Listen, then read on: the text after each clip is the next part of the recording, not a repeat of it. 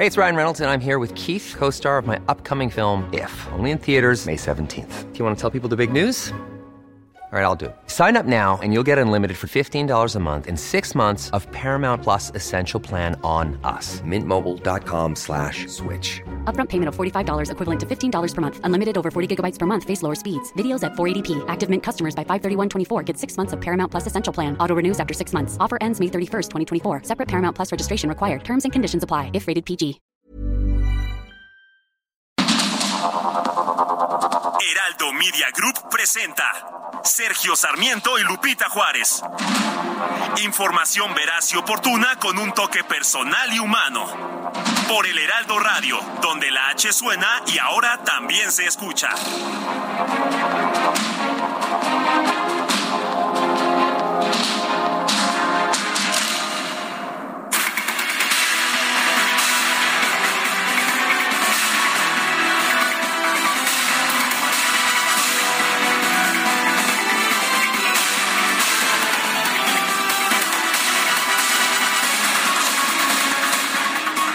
Hoy es jueves 15 de septiembre de 2022.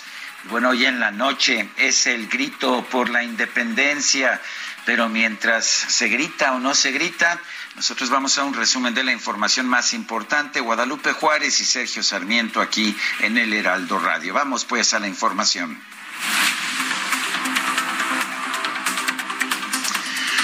Con 335 votos a favor y 152 en contra, así como una abstención. El Pleno de la Cámara de Diputados aprobó la reforma constitucional presentada por el PRI para extender el uso de las Fuerzas Armadas en tareas de seguridad pública. Se aprobó una reserva para establecer una vigencia hasta 2028, como lo marcaba el proyecto original.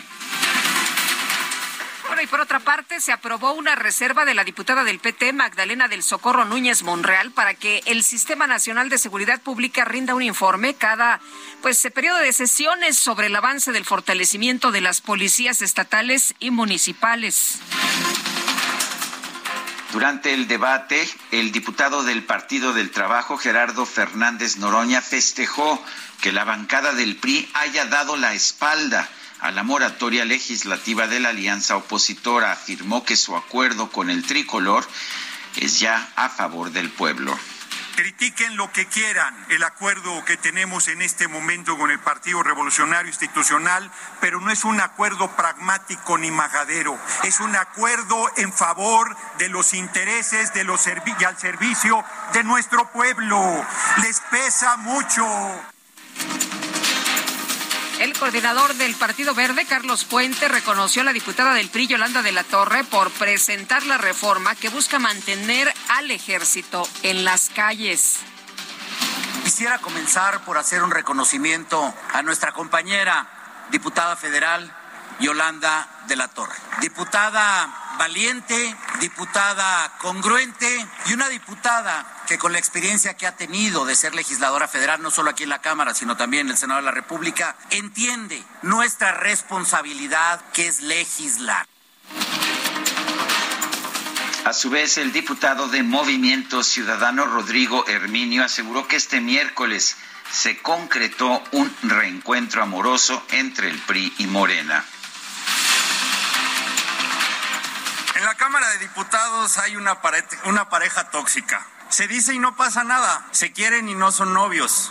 Se divorciaron, se pelearon por la casa y hasta por la custodia de su hijo verde. Hoy más que hoy más que una sesión legislativa, estamos frente al reencuentro amoroso entre el PRI y Morena. El famoso Frimor vuelve a sorprender con otro capítulo interesante de una gran novela. Bueno, el dirigente nacional del PRI, Alejandro Moreno, consideró que la aprobación de esta reforma constitucional representa un triunfo para México. Bueno, creo que ganó México hoy. Tenemos una propuesta seria y responsable que se hizo. Se ha construido la mayoría calificada como ameritaba. Nosotros estamos en la responsabilidad de no solo garantizar paz, armonía y tranquilidad, es la la mayor asignatura pendiente que se tiene y creo que dar pasos responsables en el tema de temporalidad es fundamental para que tengamos mejores resultados.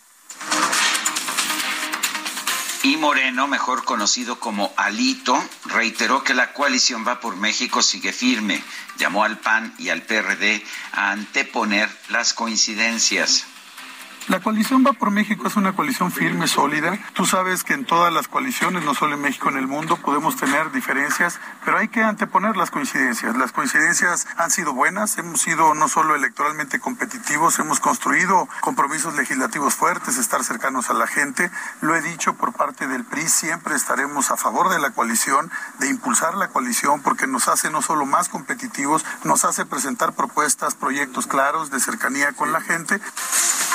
Bueno, pues el PRD ya dijo que con Alito nada, ¿no? Que no es confiable. El presidente de la Junta de Coordinación Política de la Cámara de Diputados, Ignacio Mier, confirmó que por el momento Alejandro Moreno se va a mantener como presidente. ¿Cómo cambian las cosas? Ya acuérdese que ya no lo querían, le querían votar para que lo votaran, pero bueno, pues que se va a mantener como presidente de la Comisión de Gobernación y Población.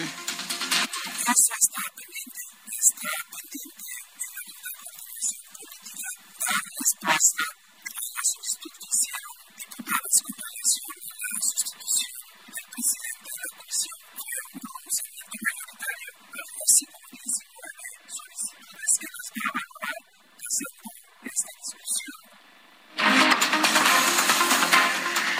Las dirigencias nacionales del PAN y el PRD lamentaron que el PRI no haya atendido sus llamados a retirar la reforma que amplía la presencia del ejército en las calles.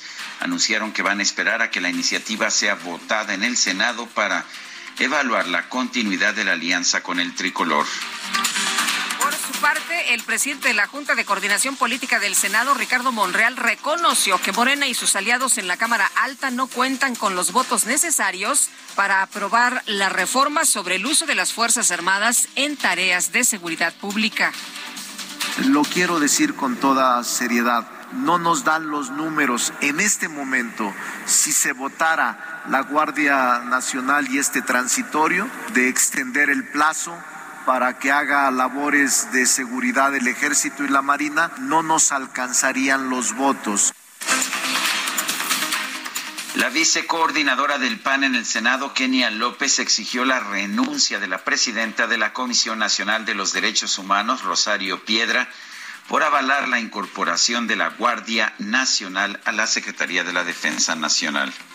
Ante la subordinación descarada frente al gobierno federal, la señora Rosario Piedra debe renunciar a su cargo. Los 1.700 millones de pesos que se gasta al año fueron suficientes para, la, para que la señora Rosario Piedra olvidara su propia historia y la de su familia ha fallado en su tarea de proteger a los mexicanos, a las víctimas, y por ello hoy exigimos la renuncia de la señora Rosario Piedra a la CNDH.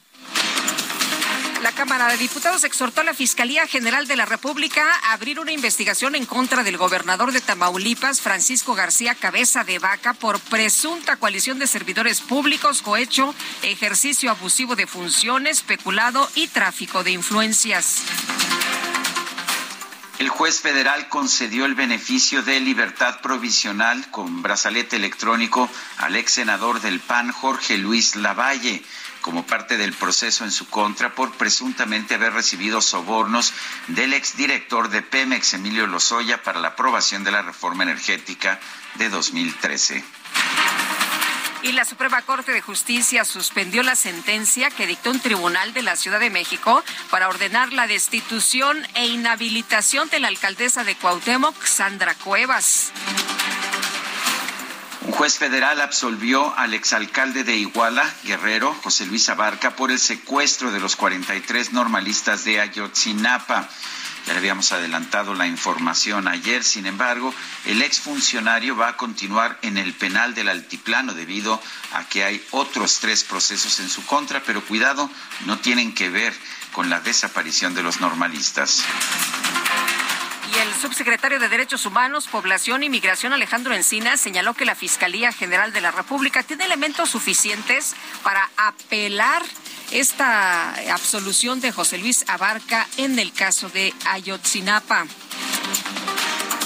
Un grupo de estudiantes normalistas atacó las instalaciones del vigésimo séptimo Batallón de Infantería en Iguala para exigir la presentación con vida de los 43 normalistas de Ayotzinapa desaparecidos allá en Iguala.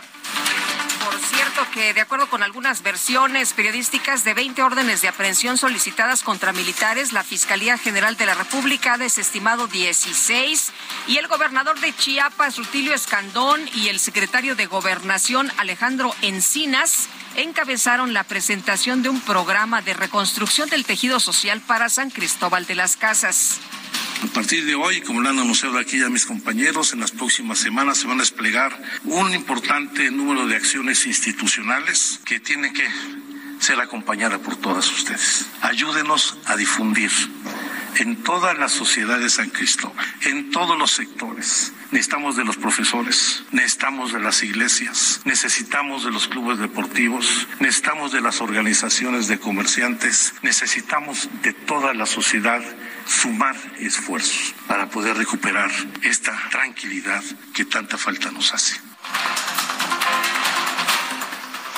En Michoacán se registró un accidente en la autopista siglo XXI en el que estuvieron involucrados tres camiones de carga y tres vehículos particulares. Se reportó un saldo de por lo menos seis muertos y diez lesionados. Dos personas perdieron la vida y dos más resultaron lesionadas tras el desplome de un tanque de agua elevado en el municipio de Texmelucan, allá en Puebla. El director de la Comisión Federal de Electricidad, Manuel Bartlett, informó que el organismo va a establecer nuevos protocolos de seguridad tras el asesinato de dos trabajadores en el estado de Sonora. Si revisamos lo que, esa, lo que, lo que queremos nosotros saber qué pasó, cómo se movió todo eso para establecer criterios de seguridad. Porque nosotros tenemos el despacho del personal que sale bien y a dónde va, etcétera. Ese fue el análisis. Y ya con ese dato lo estamos viendo a nivel nacional para establecer nuevos protocolos. Bueno, la jefa de gobierno de la Ciudad de México, Claudia Sheinbaum, nombró como huésped distinguido al fundador de Wikileaks, Julian Assange. El reconocimiento y la llave de la ciudad fueron entregados a, pues, al papá y al hermano del activista. Para nosotros eso es lo que representa Julian Assange. Representa la verdad, representa la libertad de expresión. Y nunca, en ningún lugar del mundo, puede ser eso perseguido. El Aeropuerto Internacional de la Ciudad de México anunció que mañana, 16 de septiembre, se van a suspender las operaciones desde las 9 de la mañana hasta las 14 horas con motivo del desfile militar del Día de la Independencia. La presidenta de la Comisión Europea, Ursula von der Leyen, presentó un plan para limitar los grandes beneficios que obtienen las empresas generadoras de energía eléctrica por la invasión rusa a Ucrania y el cambio climático. Y en información deportiva, el Real Madrid derrotó 2 a 0 al Leipzig en la segunda jornada de la UEFA Champions League, con lo cual llegó a ocho victorias consecutivas en el arranque de la temporada. Son las 7 de la mañana con 13 minutos.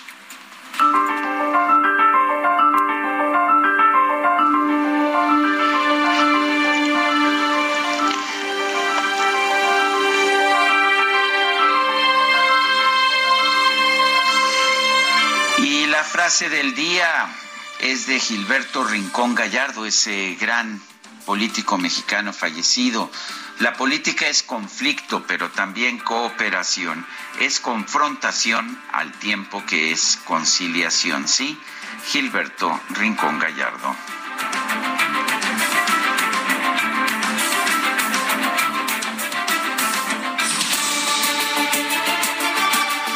Bueno, y las preguntas. Ayer uh, preguntábamos en este espacio, ¿deben el PAN y el PRI contender juntos en las próximas elecciones? Nos dijo que sí, 55.1%, que no, 37.4%, quién sabe, 7.5%. Recibimos en total, recibimos en total, bueno, más de 4 mil votos. La que sigue, por favor. Esta mañana ya coloqué en mi cuenta personal de Twitter la siguiente pregunta, mi cuenta personal arroba Sergio Sarmiento y la pregunta es la siguiente. Gracias eh, DJ Kike por recordarme poner mi cuenta personal de Twitter. La pregunta es la siguiente, ¿está usted de acuerdo con la ampliación del periodo en que las Fuerzas Armadas pueden participar en labores de policía de 2024 a 2028? Nos dice que sí, 13.5%, que no, 83.7%. ¿Quién sabe? 2.8%. En 20 minutos hemos recibido 608 votos. Las destacadas de El Heraldo de México.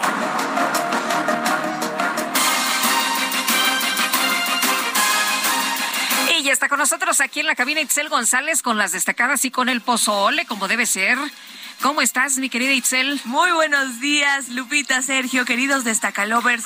Yo con el pozole y tú con las tostadas. Pero, pero, bueno, es que la, tostada no está tan cara, pero es, lo que le vamos a poner poquita cebolla, ¿verdad? Y un poquito de todo, poquita lechuga, un poquito rábano. Poquita sal, porque todo está, medio todo está caro. Medio limón. Híjole. Un limón, medio limón, bueno. Porque ya todo subió, pero estamos muy contentos porque por fin llegó el esperado, el anunciado, el 15 de septiembre y aparte como hoy es quincena y los de contabilidad salen temprano, entonces esperemos. ¿Cae, temprano? Esperemos que caiga tempranito ya. O sea, sí va a haber, sí va a haber cebolla, no se preocupen. Híjole, pues yo creo que si alcanzamos a ir al mercado. Oiga, hay que trabajar. Hay que trabajar. Es 15 de septiembre, pero hay mucha información. Que venías a las destacadas, Comenzamos con las destacadas del Heraldo de México. En primera plana, diputados aprueban militares en las calles hasta 2028 con 335 votos a favor y 152 en contra. Se amplió la labor de las Fuerzas Armadas en seguridad. Propuesta pasa al Senado. País, previo al grito, dan manita de gato a Palacio, enchulan la campana de Dolores que repicará el día de hoy.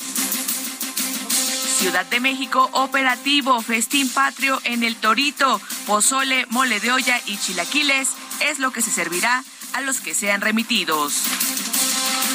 Estados, fiesta de luces, reconocen el arte de la pirotecnia. El Congreso del Estado de México le confiere el sello de Patrimonio Cultural Inmaterial. Orbe, COVID-19 vislumbra en fin de la pandemia. El director de la OMS, Tedros Adhanom, afirmó ayer que el mundo nunca ha estado en mejor posición para acabar con la pandemia del COVID-19. Meta Champions League, triunfo para la historia tras 54 años. El Real Madrid vuelve a iniciar una campaña con ocho victorias en fila. Y finalmente, en mercados para el convivio, grito más caro. El costo de la celebración aumentó 20% en relación con el 2021. Lupita, Sergio, amigos, hasta aquí las destacadas del Heraldo. Feliz 15 de septiembre. Gracias, Itzel. Muy buenos días. Bueno, y como le hemos venido informando ayer por 335 votos a favor, 152 en contra y una abstención, la Cámara de Diputados aprobó una reforma que amplía el periodo de participación de la Secretaría de la Defensa Nacional en tareas de seguridad y protección ciudadana del 2024 que estaba establecido en la Constitución al 2028. La iniciativa pasa ahora al Senado. Y tenemos en la línea telefónica a Julen Rementería, coordinador del Partido Acción Nacional en el Senado. Julen, gracias por tomar nuestra llamada. ¿Cuál es, cuál es tu posición personal? Vamos a empezar con eso al respecto de esta ampliación del tiempo en que las Fuerzas Armadas podrán seguir participando en labores de policía. Hola, muy buenos días, Sergio. Me da mucho gusto saludarte saludar desde luego a todo el auditorio. Mi posición personal es de luego contraria a lo que ayer se aprobó, por varias razones. Lo primero, porque me parece que no sea una buena idea ir este, volviendo a este país cada día más militar, número uno. Número dos, porque lo que se ha considerado como una estrategia, si es que se puede decir así, de tener a la, al ejército, a las Fuerzas Armadas ayudando a la Guardia Nacional, lo único que ha convertido es a ese cuerpo de seguridad pública, que así debería ser de mando civil, en una entidad eminentemente militar y pues seguir con una estrategia, si decía yo, si existiera pues no ha funcionado. Entonces, seguir con lo mismo por cuatro años más eh, y en algo que ya lleva cuatro años de prueba, que no ha ofrecido ningún solo resultado, pues me parece un verdadero despropósito. es que no creo que lleve a nada bueno. Y además no hay prueba en el mundo que signifique en países democráticos que la militarización de los cuerpos de seguridad logre pues permitir avanzar a nuestro país o a cualquier país del mundo que haya tenido esta experiencia. Por lo tanto, no se puede pensar en que en México puedan suceder las cosas de una manera diferente. Eh, Julen, ayer vimos una situación que ya se esperaba, ¿no? En realidad ya nada más era la votación para, pues, eh, aceptar esta iniciativa propuesta por el PRI y muy avalada, ¿no? Este, muy eh, ya eh, aceptada por por Morena y bueno, pues ahí hubo muchos elogios para el tricolor por esta decisión. ¿Cómo ves tú el panorama en el Senado? Ya Ricardo Monreal decía que no les daban los números para ampliar esta militarización. Mira, en el Senado hemos tenido, por suerte, una experiencia mucho más larga de convivencia entre las distintas fuerzas de oposición. Me refiero al PRI, al PRD, Movimiento Ciudadano, al PAN y ahora con el Grupo Plural. Llevamos ya prácticamente cuatro años juntos. Hemos tenido encuentros, desencuentros, pero siempre hemos respetado los acuerdos, siempre hemos tenido la, posibilidad de encontrarnos en las, en las coincidencias respecto a temas legislativos han cumplido lo, que hemos venido diciendo. Y en esta ocasión no tengo ningún elemento que me haga suponer lo contrario. Por lo tanto, yo creo que lo que dice Monreal es verdad, no tendrán los votos y la reforma en el Estado no pasará. Nos vamos a encargar, desde luego, en el PAN, las y los senadores, todos, absolutamente todos, sin excepción, están en contra de esta determinación. Y sé que es el caso, pues, no, no puedo hablar por el 100% de los, eh, digamos, representantes o senadores y senadores de los otros partidos del bloque de contención, pero hasta donde yo sé hay los votos suficientes para que esto no pase en el Senado. Porque yo creo que es lo que debemos hacer responsablemente los legisladores eh, para evitar que nuestro México pues siga avanzando en esta, en esta lucha, en esta batalla que se da día a día por militarizar cada día más el país, no solamente en estos temas tan lamentables de seguridad, sino en aquellos otros que el ejército, las Fuerzas Armadas, la Marina, Armada pues no tiene absolutamente nada que hacer y que debe ser estrictamente una responsabilidad civil. Así que yo espero que esto no pase. Ya llegó, por cierto, con muchas prisas, eh, esta minuta que va a aprobar apenas ayer, nos reportaron de la mesa directiva, de la presidencia de la mesa directiva, nos mandaron un oficio donde ya se remitió, ya fue entregada la minuta en el Senado. Yo esperaría que la próxima semana pues, se turne a comisiones y turnamos a comisiones cuando pues, se determine seguramente con la mayoría morena, que ahí no necesitan las dos terceras partes su aprobación, pero en el Pleno la historia será diferente y estoy convencido que no la dejaremos pasar. No le conviene la militación a México, no es la militarización del país la solución. Pero, Julen, eh, esa misma era la posición de los diputados del PRI hasta hace relativamente poco tiempo y del propio presidente nacional del PRI, Alejandro Moreno. Sin embargo, pues tuvieron una presión enorme. Tú ves, eh, bueno, claramente va a haber una presión enorme a los senadores del PRI. ¿Tú ves que estén suficientemente firmes como para aguantar esta presión? Por lo menos el número suficiente. Yo la verdad es que lo he dicho y lo repito ahora mismo, yo tengo que reconocer el valor que han mostrado los senadores del PRI las y los senadores del PRI han, pues, han resistido, han sufrido presiones, no será esta la primera, creo que tampoco será la última, y lo han resistido. Me parece que en este momento hay compromisos, de, pues, porque lo han mencionado ellos mismos, no es un tema además nuevo, Sergio Lupita, realmente es un tema que hemos venido dialogando desde hace mucho, desde que se construyó el acuerdo para lograr la Guardia Nacional en 2019, se habló de que esta tenía que ser eminentemente civil, que no podía ser de otra manera que solamente podría ser asistida, ayudada de alguna forma con una, con una presencia de la Armada, del Ejército, pero regulada, fiscalizada, complementaria, temporal, o sea, hay que puntualizar eso temporal hasta el 2024 y no seguirlo ampliando, con la intención de que se capacitara y todo. Entonces yo creo que de todos esos debates que se dieron, las posiciones tan claras que se han fijado, eh, pues, y además reconociendo que el PRI del Senado pues no actúan en la misma lógica que el PRI de los diputados, allá ellos en diputados, pero acá en el Senado actúan de una manera distinta, cosa que hay que decir y reconocer, pues yo esperaría que esto se sostuviera y no pasara. Julen Rementería, coordinador mm, del Partido Acción Nacional en el Senado, gracias por tomar nuestra llamada. Al contrario, muchas gracias a ustedes, muy buenos días a todos, un saludo a los Gracias, buenos días. Son las siete con veinticuatro minutos. Guadalupe Juárez y Sergio Sarmiento estamos en el Heraldo Radio. Nuestro número para que nos mande mensajes de WhatsApp es el 55 2010 96 47. Vamos a una pausa y regresamos en un momento más.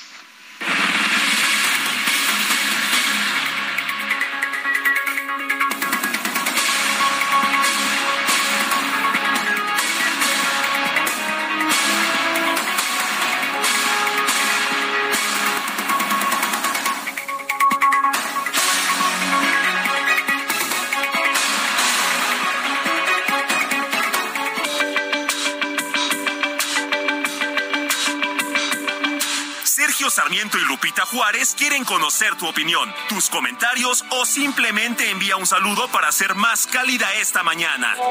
Envía tus mensajes al WhatsApp 55 20 10 96 47.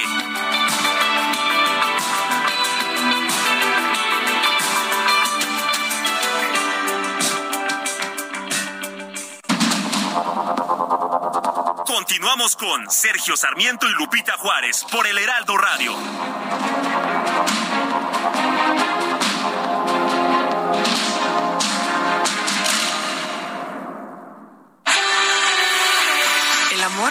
Inspira nuestras acciones por México. Reforestando la tierra, reciclando, cuidando el agua, impulsando a las mujeres y generando bienestar en las comunidades. Juntos somos Coca-Cola y contigo el amor multiplica.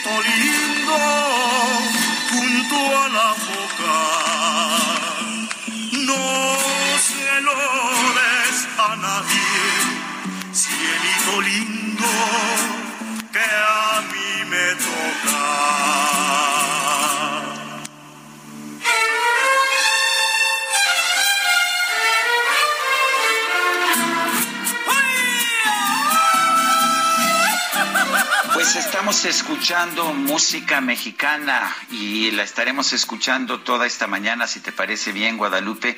¿Y qué tal empezar con este cielito lindo que le sale muy lindo al Mariachi Vargas de Tecalitlán? ¿Cómo la ves, Guadalupe? Ay, pues una canción que en cualquier evento y cuando nos sentimos muy contentos, mi querido Sergio, siempre la cantamos y en especial este día. Así que pues vamos a disfrutar de nuestra música, de la música de mariachi, de la música mexicana. Bueno, oye, y nos dice desde Querétaro Rodolfo Contreras, ayer con lo sucedido en la Cámara de Diputados nos acercamos más a otros seis años de desastre, qué lamentable. Dice otra persona, hola, un saludo, una pregunta. Ayer por la tarde vi dos aviones comerciales muy juntos por Tecamax, solo saber si hubo un problema porque solo esos aviones estaban en el espacio aéreo. No, no tenemos información de que haya habido algún tipo de aproximación en el aire de dos aviones. Lo que sí hubo ayer, o me parece que fue ayer, pero por lo menos se difundió ayer, fue un despegue abortado desde el AIFA, el aeropuerto de Santa Lucía, debido a que pues estaba arrancando el avión y había unos helicópteros en el aire.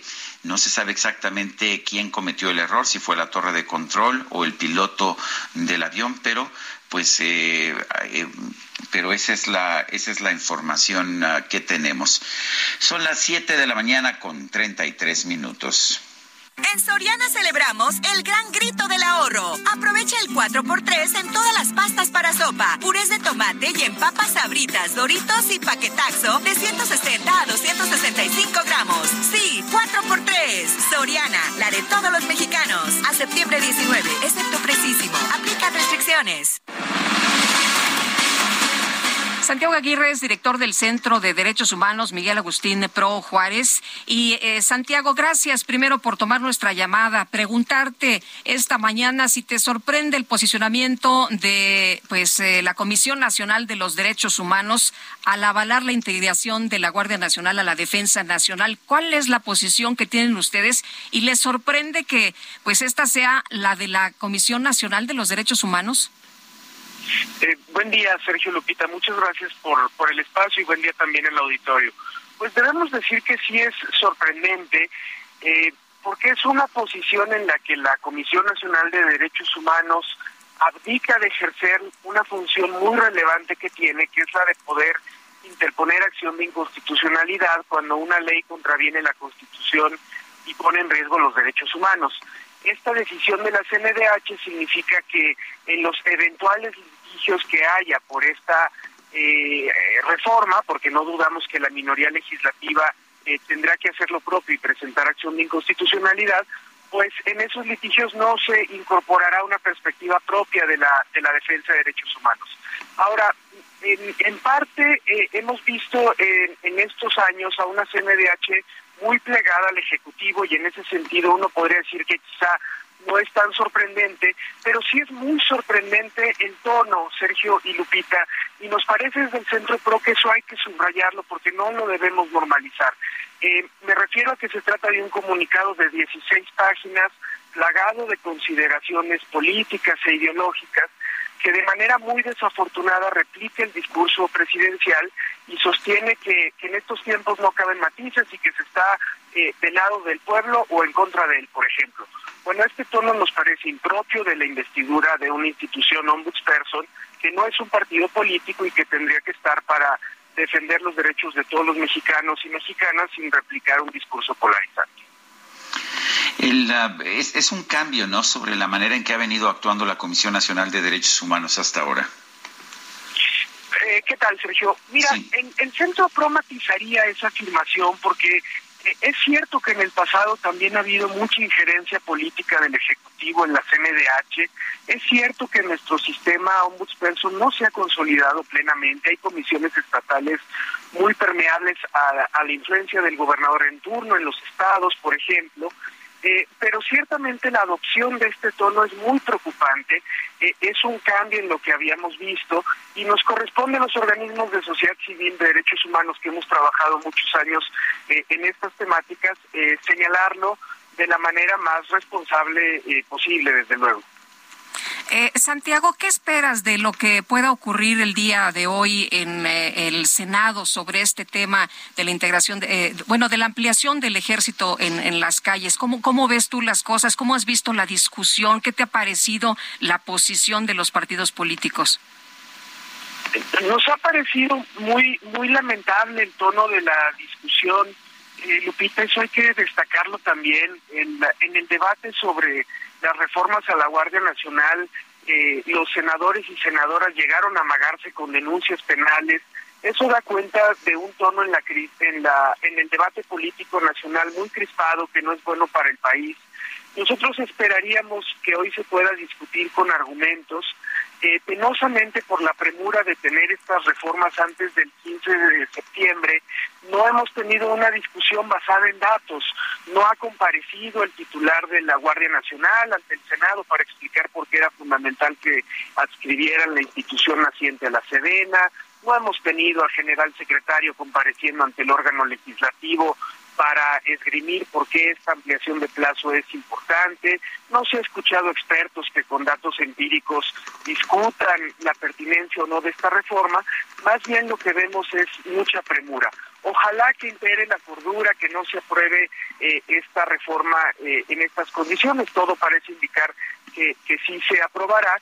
Y ante esa situación es muy importante refrendar eh, sin duda alguna el ejército realiza una función relevante en algunas regiones del país para, eh, eh, dadas las condiciones de violencia que, están imperando, pero expedir un cheque en blanco a esta institución y seguir con este empoderamiento inédito sí nos va a generar riesgo para los derechos humanos. es posible que no sea una política efectiva y nos está distorsionando los balances cívico-militares que en una democracia constitucional es muy, muy relevante preservar. Eh, exactamente por qué piensan ustedes que, que, esto es incorrecto. Dices que es un cheque en blanco. lo que dijeron ayer los diputados es que va a haber una comisión que revise la actuación de las Fuerzas Armadas. Si les preguntamos a los, a los gobernadores, ninguno está pidiendo que le retiren la Guardia Nacional. Al contrario, casi todos están pidiendo mayor presencia de la Guardia Nacional. ¿Por qué? ¿Por qué se opone el eh, centro Miguel Agustín Pro Juárez a esta situación? Así es, Sergio, tienes toda la razón y podríamos añadir incluso que es una medida eh, que, muestra las encuestas que tiene mucho respaldo social. A nosotros lo que nos preocupa es que cotidianamente en nuestro trabajo, desde hace casi 35 años, hemos visto que las Fuerzas Armadas tienen una especial propensión a la opacidad y eh, una especial propensión a la no rendición de cuentas ante autoridades civiles. Este comunicado de la CNDH da, cuenta de esta ausencia de controles civiles. Lo vemos en el Centro PRO cotidianamente cuando acompañamos a víctimas de abusos militares y vemos cómo, por ejemplo, a los fiscales de la Fiscalía General de la República les da miedo citar a declarar un general, investigar un batallón, en fin. Eh, lo que nos preocupa es que este clima en el que estamos está generando que el ejército sea una institución a la que no se le puede cuestionar, que no es transparente, que propende al espíritu de cuerpo cuando hay alguna denuncia de corrupción y de violación a derechos humanos. Y nos parece que también la propia evidencia empírica muestra que no ha sido una política de seguridad efectiva. Tenemos 15 años de militarización y la violencia y la criminalidad ahí están en índices muy altos. Por eso son nuestras preocupaciones. Muy bien, pues Santiago, gracias por tomar nuestra llamada como siempre. Buenos días. Al contrario, gracias a ustedes, un gusto estar en su espacio. Muy buen día. Hasta luego. Santiago Aguirre, director del Centro de Derechos Humanos, Miguel Agustín Pro Juárez.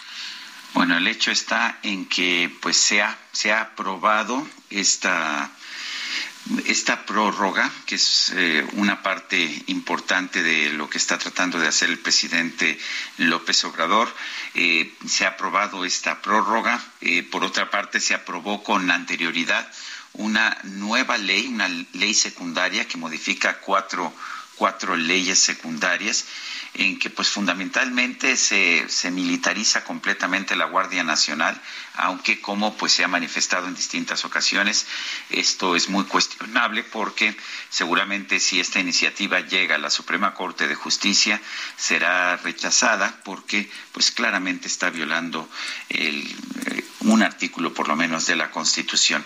Pero en fin, vamos con otros temas. Después de la aprobación de la iniciativa que busca ampliar el uso de las Fuerzas Armadas eh, y que tuvo, que fue presentada por una diputada priista, Yolanda de la Torre, pero que tuvo el respaldo abierto de los partidos gubernamentales, de los partidos oficiales, Morena, el PT y el Partido Verde.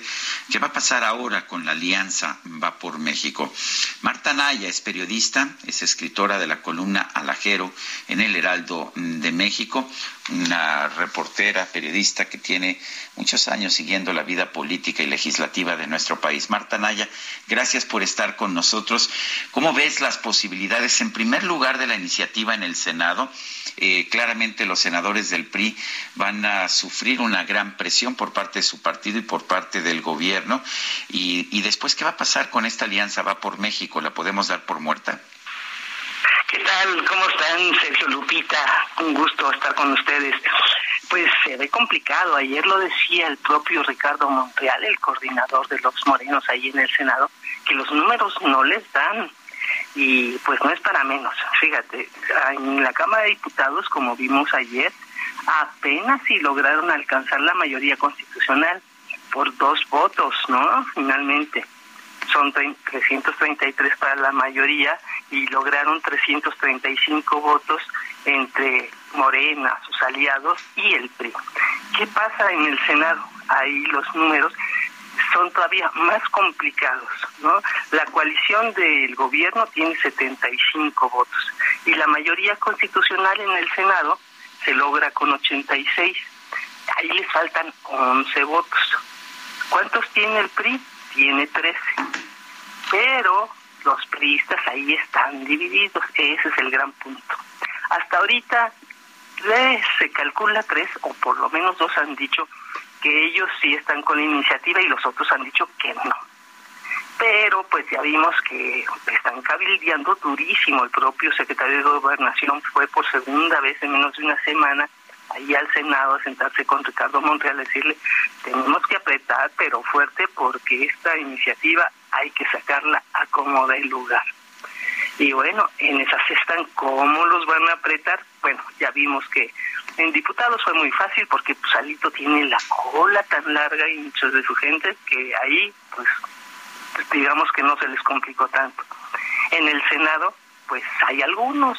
¿Cuántos van a aguantar? Esa es yo creo que una de las preguntas que vamos a ver en los próximos días, porque en la semana entrante ya se va a llevar a este a comisiones y al pleno para ver cuál va a ser la posición de los pristas. Creo que esa es la gran pregunta. ¿Cómo van a actuar? ¿Qué tanto van a aguantar las presiones? tanto del gobierno como de sus propios gobernadores, por ejemplo, ¿no? De lo que le están pidiendo a ellos, a ver, ¿para dónde se van a ir? Entonces yo creo que es de pronóstico reservado, Sergio. Yo no, no, no adelantaría hasta ahorita en ninguna posición. Simplemente diría que en este momento todavía no hay manera de que pase la iniciativa en el Senado. Ahí me quedaría, pero no apostaría por ello. Eh, Marta, vimos a Lito hasta sudando el día de ayer, ¿no? Este, a, pesar de que, a pesar de que, pues parecía que ya tenía todo en, la bolsa, sin embargo, pues lo vimos un poco apurado, es decir, eh, no, no todo, no todo estaba eh, tan, tan claro. Hubo algunas abstenciones en la Cámara de Diputados, hubo también votos en contra, en fin, ¿cómo viste tú las cosas el día de ayer? Claro, yo creo que la moneda, aún cuando cuando empezó la sesión, la moneda estaba en el aire, porque en los priistas sí había quienes no querían apoyar esa iniciativa, esto está clarísimo. Unos por razones electorales, lo vimos, por ejemplo, con Ana Lilia Herrera, que quiere ser candidata en el Estado de México y que terminó votando por, por abstención, ¿no? José Yunes, igual que quiere ser candidato allá en Veracruz y él sí votó de plano en contra. Eh, hay también posicionamientos de gente que decía, pues no, yo no estoy contenta. A mí me gustó mucho una, la de Eufrosina Cruz, esa, esa posición, porque de verdad era sentida. Decía, es que yo la verdad creo que estamos en un grave peligro y, y decía, y ojalá no estemos matando a la democracia, pero mi voto es de sobrevivencia por todo lo que ha pasado y porque la estrategia es fallida, en fin, reconociendo que las cosas pues no estaban nada bien y eso que ella pues la verdad es una gran luchadora, es priista sí, pero decía yo pues voy a votar a favor, pero no quiero. Si tú veías al final las expresiones de los diputados, no me refiero a Lito y compañía, que sí estaba exultante porque fue el gran ganador, ¿no? pero los demás pues no estaban yo diría que así como para festejar ¿eh? De hecho, eh, Eufrosina, recordemos, es priista, pero era panista, solo que la excluyeron por apoyar a Margarita Zavala. No podemos olvidar, no podemos olvidar eso. Pero al final se alineó, ¿no? Al final casi todos se alinearon. Ahora, me da la impresión de que los diputados del PRI eh, pues le deben su puesto a, Alito, pero los senadores son todavía, todavía vienen del tiempo de Peña Nieto y pues son bastante más independientes frente a Alito. ¿No lo ves así? Sí, sí, efectivamente. Digamos que tienen un margen mayor y lo han mostrado a lo largo incluso de todos estos meses, donde se le han confrontado a Alito en múltiples ocasiones, empezando por Miguel Osorio Chong, ¿no? Claudia Ruiz Macié, incluso Beatriz Paredes, pues mantiene su distancia, aunque suele ser muy disciplinada. Eh, en el Senado tienes personajes de muy alto nivel, con personalidad propia y que no, no le deben el puesto, como bien dices, a Alejandro Moreno Cárdenas. Entonces va a ser mucho más complicado. Si ya le costó trabajo a Alito en diputados conseguir eh, que la mayoría votara por este por esta reforma, pues sí, en el Senado yo diría que se ve más complicado. Pero, insisto, son tales las presiones que están teniendo que yo no, pues no meto las manos al fuego y no lo digo tanto por el gobierno, sino por los militares. Creo que estamos atestiguando en los últimos días la fuerza política y su rayo política del ejército. Cómo está cabildeando, cómo se está metiendo en esta historia. Son prácticamente los autores de esta iniciativa. Y bueno. Bueno, hasta se los llevaron a desayunar al campo militar, ¿no? A los periodistas. Ahí tenemos la mayor, la maravillosa fotografía del general, ¿no? Del, del secretario de la Defensa con el impresentable de Alejandro Moreno, el hombre que ha sido exhibido de una manera terrible por faltas realmente obscenas, diría yo. Y ahí lo tienes a él junto a Alito. Me parece terrible, pero ahí está el sector militar y pongo sector porque el propio secretario de la Defensa así se manifiesta, ya se consideran un sector, ¿no?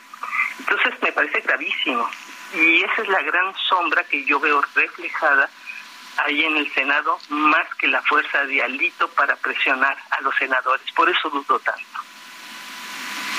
Pues yo quiero agradecerte, Marta Naya, periodista, eh, escritora de la columna Alajero en el Heraldo de México. Gracias por haber conversado con nosotros. Al contrario, gracias a ustedes. Un abrazo, Marta. Muy buenos días.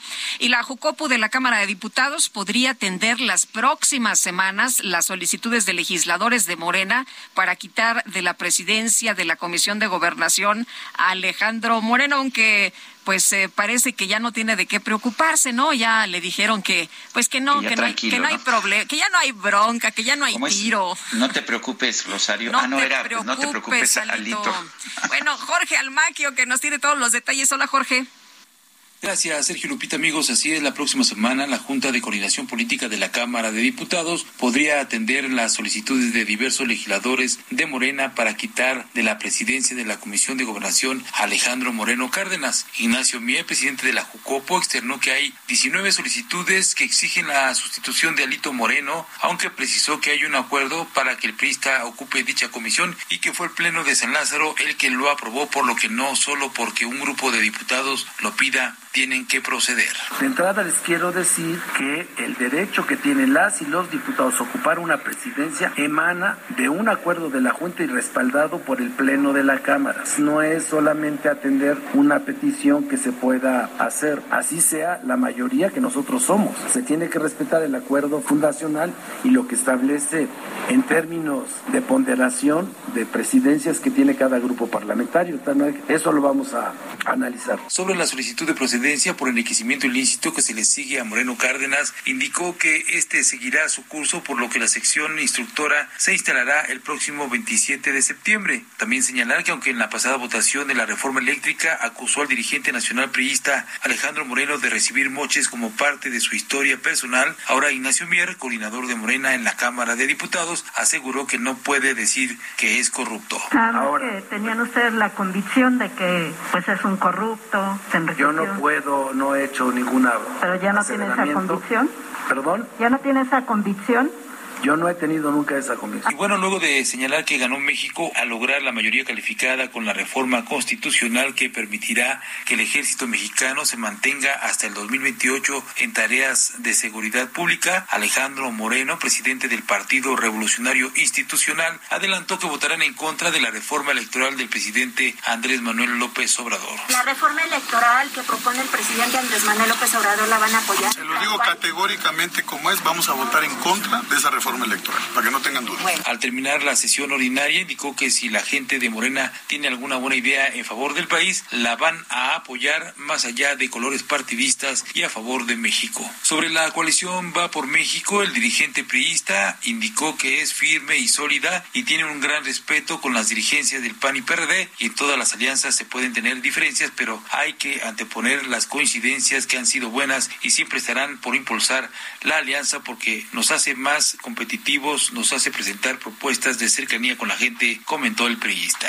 Sergio Lupita, amigos, el reporte que les tengo. Buen día. Jorge, gracias, buen día. Bueno, en, en otros temas, uh, una noticia otra vez dramática de tu, de tu tierra, Guadalupe, no me refiero a la alcaldía de Coajimalpa, sino allá en Zacatecas se da a conocer que la madrugada de este jueves en la comunidad de Benito Juárez, que pertenece al municipio de Zacatecas, las autoridades, eh, perdón, perdón, por el, por el volumen. Eh, reitero, se dio a conocer una información ah, muy preocupante esta mañana, la madrugada de este jueves, se dio a conocer información al respecto de que en la comunidad de Benito Juárez, perteneciente al municipio de Zacatecas, las autoridades localizaron los cadáveres de cuando menos ocho personas, de acuerdo a reportes preliminares. Estaremos más al pendiente de esta situación. Son las siete con cincuenta y cuatro minutos. Nuestra, nuestro número para que nos mande usted mensajes de WhatsApp es el 55 20 10 96 47. En Twitter, arroba Sergio y Lupita. Vamos a una pausa y regresamos.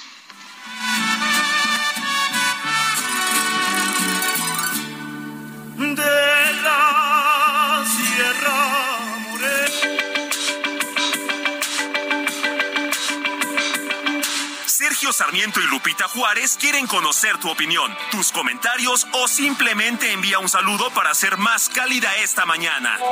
Envía tus mensajes al WhatsApp 55 20 10 96 47.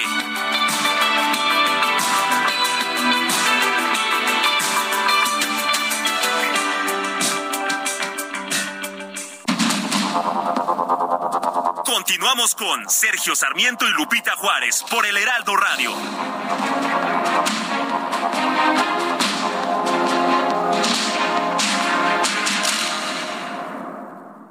Nuestra tranquilidad no tiene precio. No hay nada mejor que saber que nuestros seres queridos regresan seguros a casa. Gracias al esfuerzo de todos, hoy Tamaulipas es uno de los estados más seguros del país. Ahora tú y tu familia recorren nuestras calles y carreteras con tranquilidad. Trabajando juntos, todo se puede lograr. Contamos con más policías, mejor capacitados, la tecnología de nuestros centros de videovigilancia y las estaciones TAM. Te cumplimos. Ahora estamos mejor. Gobierno de Tamaulipas. Seis años viviendo mejor. El 8 de noviembre de 2007, la Asamblea General de las Naciones Unidas estableció que cada 15 de septiembre se celebraría el Día Internacional de la Democracia a fin de generar prácticas que consoliden la cultura democrática y creen conciencia en los ciudadanos sobre sus derechos y obligaciones. Esta celebración se estableció debido a que el 15 de septiembre de 1997, la Unión Interparlamentaria adoptó la Declaración Universal de Democracia después de una serie de conferencias internacionales sobre democracias nuevas y restauradas, las cuales comenzaron en 1988 por iniciativa de la presidenta de Filipinas, Corazón Aquino. Cada año el Día Internacional de la Democracia trabaja con un lema. Para este 2022 es proteger la libertad de prensa para la democracia, con el objetivo de promover la protección de los medios de comunicación, garantizando que sean libres, independientes y plurales. El amor inspira nuestras acciones por México. Reforestando la tierra, reciclando, cuidando el agua, impulsando a las mujeres y generando bienestar en las comunidades. Juntos somos Coca-Cola y contigo el amor multiplica.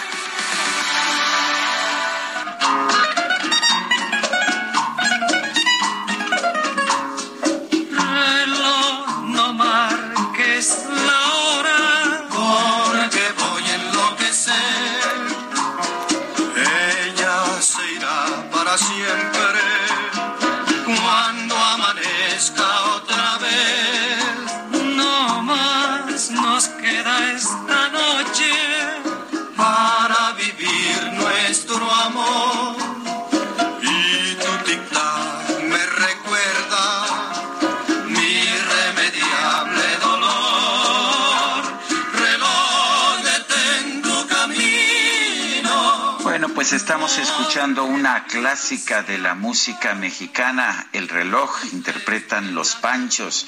La canción es de Roberto Cantoral y nadie puede detener el reloj, ¿verdad, Lupita? Pues Pero- no.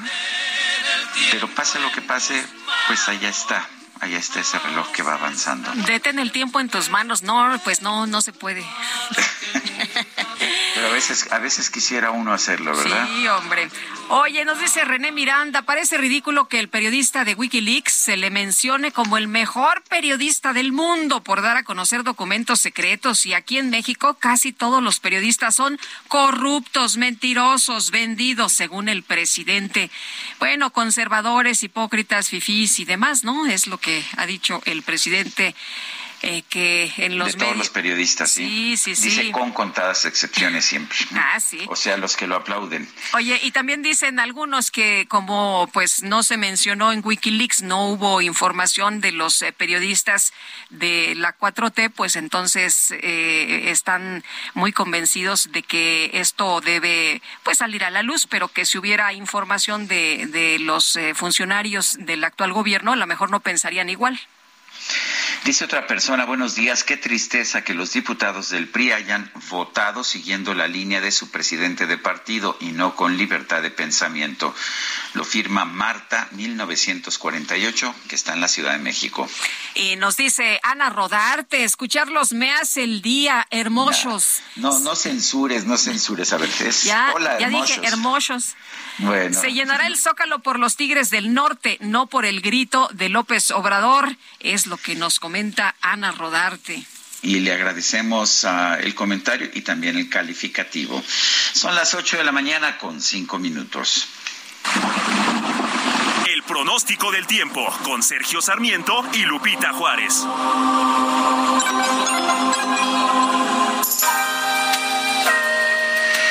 Berenice Peláez, meteoróloga del Servicio Meteorológico Nacional de la Conagua, ¿qué nos tienes? Adelante. ¿Qué tal? Buenos días, Lupita Sergio. Es un gusto saludarlos para informarles que durante este día un canal de baja presión sobre el occidente del Golfo de México y sureste del país, en interacción con la entrada de humedad provocada por la circulación de una zona de baja presión con probabilidad de desarrollo ciclónico que se encuentra frente a las costas del Pacífico, van a ocasionar lluvias puntuales intensas en Guerrero, Veracruz, Oaxaca, Tabasco y Chiapas, así como lluvias muy fuertes en Tamaulipas, San Luis Potosí, Hidalgo, Puebla y Campeche. Asimismo, se pronostican rachas de viento de 50 a 60 kilómetros por hora y oleaje de 1 a 3 metros de altura en las costas de Oaxaca y Chiapas. Les comento también que tenemos otro canal de baja presión extendido desde el noroeste hasta el centro del país y en combinación de la entrada de humedad generada por la circulación de una segunda zona de baja presión con probabilidad de desarrollo ciclónico frente al Colima, va a producir lluvias puntuales muy fuertes en Michoacán, fuertes en Nayarit, Jalisco, Colima, el Estado de México, la Ciudad de México y Morelos. Por la noche tenemos la aproximación de una nueva onda tropical hacia la península de Yucatán que va a incrementar la probabilidad de lluvias puntuales muy fuertes en Yucatán y fuertes en Quintana Roo. Es muy importante mencionarles que todas estas lluvias se pueden acompañar de descargas eléctricas y fuertes rachas de viento, además que podrían generar el incremento en los niveles de ríos y arroyos, así como deslaves e inundaciones en zonas bajas. Finalmente, para el Valle de México, durante este día se pronostica cielo nublado, la mayor parte, eh, tanto en la mañana como, como hacia horas desde la tarde, con probabilidad de lluvias puntuales fuertes, tanto en la Ciudad de México como en el Estado de México. Estas lluvias podrían estar acompañadas de descargas eléctricas. Respecto a la temperatura, esperamos una máxima de 21 a 23 grados Celsius y para el amanecer de mañana de 13 a 15 grados Celsius y de 8 a 10 en zonas montañosas que rodean al Valle de México. Hasta aquí el reporte del tiempo desde el Servicio Meteorológico Nacional. Gracias, Berenice. Gracias, buen día. Y vámonos con Israel Lorenzana. ¿Dónde andas, Israel? Muy buenos días. Lupita, Sergio, muchísimas gracias. Es un gusto saludarles esta mañana. Nos hemos trasladado hasta la Estela de Luz. Esto ubicado sobre el Paseo de la Reforma. Fíjense que diferentes colectivos, entre ellos el colectivo Hasta Encontrarte, que buscan a personas desaparecidas, pues han llegado aquí hasta la Estela de Luz. Ellas son de Guanajuato. Y Sergio Lupita, dos mujeres de aproximadamente 25 años de edad están escalando la estela de luz. Una ya se encuentra prácticamente hasta la parte alta y una segunda mujer está escalando más o menos a la mitad de esta estela de luz. Buscan llegar a los 110 metros en donde van a estar colocando una lona con una leyenda alusiva a sus demandas. Sergio y Lupita no han querido decir que pues bien escrito en esta lona, lo que sí, pues continúan escalando. En la parte baja se encuentran algunos colectivos que están resguardando para evitar que las personas se acerquen. Esto se torna muy peligroso, aunque pues eh, las personas de estos eh, colectivos que buscan a desaparecidos han dicho que quienes están escalando tienen la preparación adecuada para hacerlo, pues aún así es muy peligroso lo que se registra en estos momentos aquí en Estela de Luz. Hay elementos de la Secretaría de Seguridad Ciudadana quienes están a la expectativa también resguardando esta zona y por supuesto también servicios de emergencia. En ningún momento han intentado bajarlas. Estas mujeres, pues les decía, una está a la mitad, otra ya está llegando prácticamente hasta la parte alta de esta estela de luz y además están jalando también una lona pues gigantesca, diría yo, la cual va a quedar colgada aquí en Estela con ah, pues parte de las demandas de estas mujeres que vienen de Guanajuato. Pues Sergio Lupita es lo que se registra en estos momentos aquí sobre el Paseo de la Reforma, exactamente en la zona de la Estela de Luz. Es información que yo les tengo esta mañana. Israel, muchas gracias. Buenos días. Hasta luego. Y vamos ahora con Gerardo Galicia. Nos tiene más información. Adelante, Gerardo. En la zona sur de la capital, Sergio Lupita, excelente mañana y poco a poco se está normalizando la circulación sobre la calzada de Tlalpan. Tuvimos cierres intermitentes a la circulación debido a un lamentable accidente que ocurrió por la madrugada. Es un fuerte choque entre dos vehículos que lamentablemente deja como saldo tres personas sin vida, dos hombres y una mujer, además de otros dos lesionados. Esto ocurrió sobre la calzada de Tlalpan poco antes de llegar a su cruce con la calzada tasqueña. Estuvieron laborando a lo largo de la mañana peritos de la Fiscalía General de Justicia de la Ciudad de México. Ya los cuerpos de las tres personas sin vida fueron retirados de este punto y con grúas de la Policía Capitalina los vehículos involucrados. Así que si van a utilizar Tlalpan por este motivo tenemos afectaciones viales poco antes de llegar al paso a desnivel a la altura de la calzada tasqueña. Habrá que manejar únicamente con precaución y si se dirigen hacia la zona centro ya comienza a liberarse la vialidad. Y por lo pronto, el reporte. Gracias, Gerardo. Hasta luego. Gerardo. Desde el primero de septiembre, el presidente López Obrador designó a Gabriela Romero como la nueva titular de la Dirección General de Atención Ciudadana. ¿Se acuerda usted que, pues, eh, la que estaba encargada de esto se fue como secretaria, ¿no? Como titular de la SEP. Pero vamos con Noemí Gutiérrez, que nos tiene todos los detalles. Hola, Noemí. Sergio Lupita, muy buenos días. Comentarles que desde el primero de diciembre el presidente Andrés Manuel López Obrador designó a Gabriela Romero Martínez como la nueva titular de la Dirección General de Atención Ciudadana. Romero ocupa el cargo de Leticia Ramírez, quien fue designada como secretaria de Educación Pública. De acuerdo a un comunicado de la Coordinación General de Comunicación Social y Vocería del Gobierno de la República, Romero Martínez tiene 25 años de experiencia en la administración pública. Gabriela Romero Martínez fue subdirectora de Atención Ciudadana de Presidencia desde diciembre de 2018 y asumió la dirección general a partir del primero de septiembre. Se ha desempeñado tanto en el gobierno federal como el gobierno de la Ciudad de México, así como en las alcaldías Tláhuac y. De acuerdo a la ficha que se entregó, la nueva titular de la Oficina de Atención Ciudadana de la Presidencia estudió bachillerato tecnológico en el Instituto Empresarial de México. Sergio Lupita, hasta aquí mi reporte. Noemí, muchas gracias. Buenos días. Bueno, y las autoridades ah, aeroportuarias, las autoridades de aviación están estudiando todavía lo que pasó con un vuelo, el vuelo 874 de Aeroméxico con destino a Mérida, que tuvo que abortar su despegue ante la presencia de tres helicópteros que realizaban una práctica en el Aeropuerto Internacional Felipe Ángeles. Aeroméxico precisó que el vuelo AM-874, operado con un equipo Embraer 190 que volaba desde el Aeropuerto Internacional Felipe Ángeles hacia Mérida, realizó un aborto de despegue cuando se encontraba a baja velocidad, es decir, al inicio de su carrera. La maniobra se realizó conforme a los procedimientos de seguridad y en ningún momento la operación se encontró en riesgo. Eh, los pasajeros publicaron en redes sociales videos de tres helicópteros que sobrevolaban el aeropuerto, presuntamente como parte de las prácticas del desfile aéreo que se va a llevar a cabo este viernes 16 de septiembre. Aeroméxico señaló que tras los hechos el vuelo fue efectuado eh, sin inconveniente alguno, según uno de los ah, pues uno de los videos que se dieron a conocer eh, en Twitter se, decía incidente vuelo Aeroméxico 874 del AIFA a, Mérida, despegue abortado, en pleno despegue se amarra el avión al final de la pista por visualizar helicópteros al final de la misma. Explica piloto que están ensayando, eso es lo que pues lo que dio a conocer eh, la empresa Aeroméxico. Ha habido pues también otras versiones, aunque pues ninguna es definitiva hasta estos momentos. De hecho, eh, según ah, el CNEAM, el Servicio de Navegación en el Espacio Aéreo Mexicano, la evidencia marca que el piloto del vuelo 874 de Aeroméxico inició carrera de despegue en el AIFA sin autorización de la torre de control y abortó el proceso de despegue, pero no dice que, que eso haya pasado necesariamente, dice que la evidencia sugiere esto. Estaremos al pendiente porque hay las dos versiones sobre lo sucedido. Son las 8 de la mañana con 14 minutos. El Químico Guerra con Sergio Sarmiento y Lupita Juárez. Químico Guerra, ¿de qué nos platicas esta mañana? Muy buenos días. Buenos días, Sergio Lupita. Bueno, pues todos estamos angustiados con esa cuestión de la falta de agua. Tenemos una época de lluvias aquí en el centro de la República débil, o sea, no se han cumplido con pues las medias, ¿verdad?, de los últimos 10 años.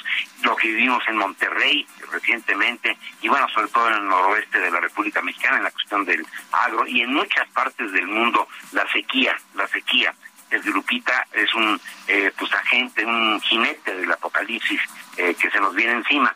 Pues fíjense que a esto responde el ser humano precisamente con su creatividad, con la capacidad cognitiva que tiene para enfrentar estos problemas. Se diseñan nuevas plantas para conservar agua y resistir las sequías. Fíjense que investigadores del Instituto de Ingeniería Genómica de la Universidad de Illinois han podido modificar la manera en que un cultivo hace el uso del agua, mejorando su eficiencia hídrica y sin comprometer el volumen producido. Esto lo logró el equipo encabezado por el doctor Stephen Long, director de Biología de Plantas y Ciencias Agrícolas en el Instituto de Ingeniería Genómica, alterando la expresión de un solo gen presente en todas las plantas.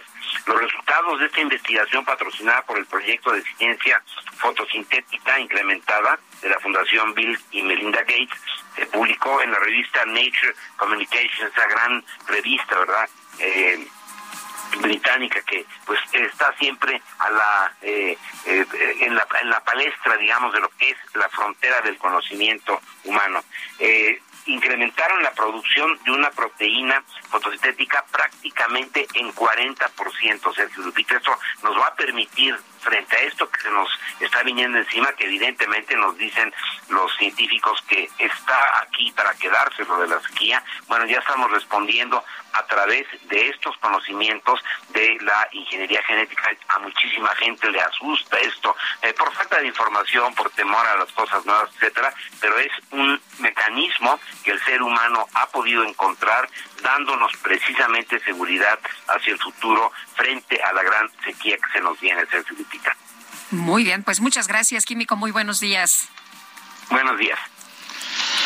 Bueno, el subsecretario de Seguridad Pública de la Secretaría de Seguridad y Protección Ciudadana, Ricardo Mejía Verdeja, dijo en la en la conferencia de prensa de esta mañana del presidente López Obrador que va a interponer o que las autoridades van a interponer una queja contra el juez federal que dio la absolución a José Luis Abarca, el exalcalde de Iguala, y a 19 más implicados en el caso de los 43 estudiantes de Ayotzinapa que desaparecieron en esa ciudad de Guerrero, en Iguala.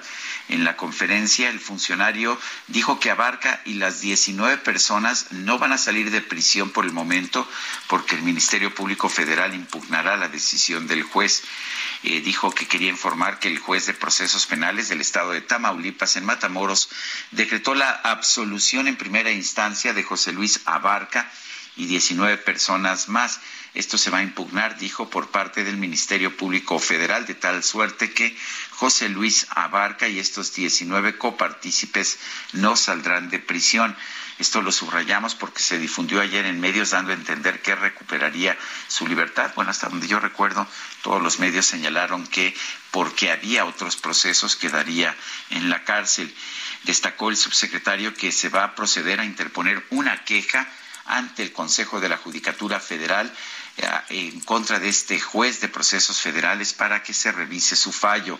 Vale la pena subrayar que con esta sentencia absolutoria en primera instancia de José Luis Abarca y 19 personas, ah, se acumula un total de 98 exoneraciones en primera instancia en contra de diferentes individuos que participaron en estos hechos.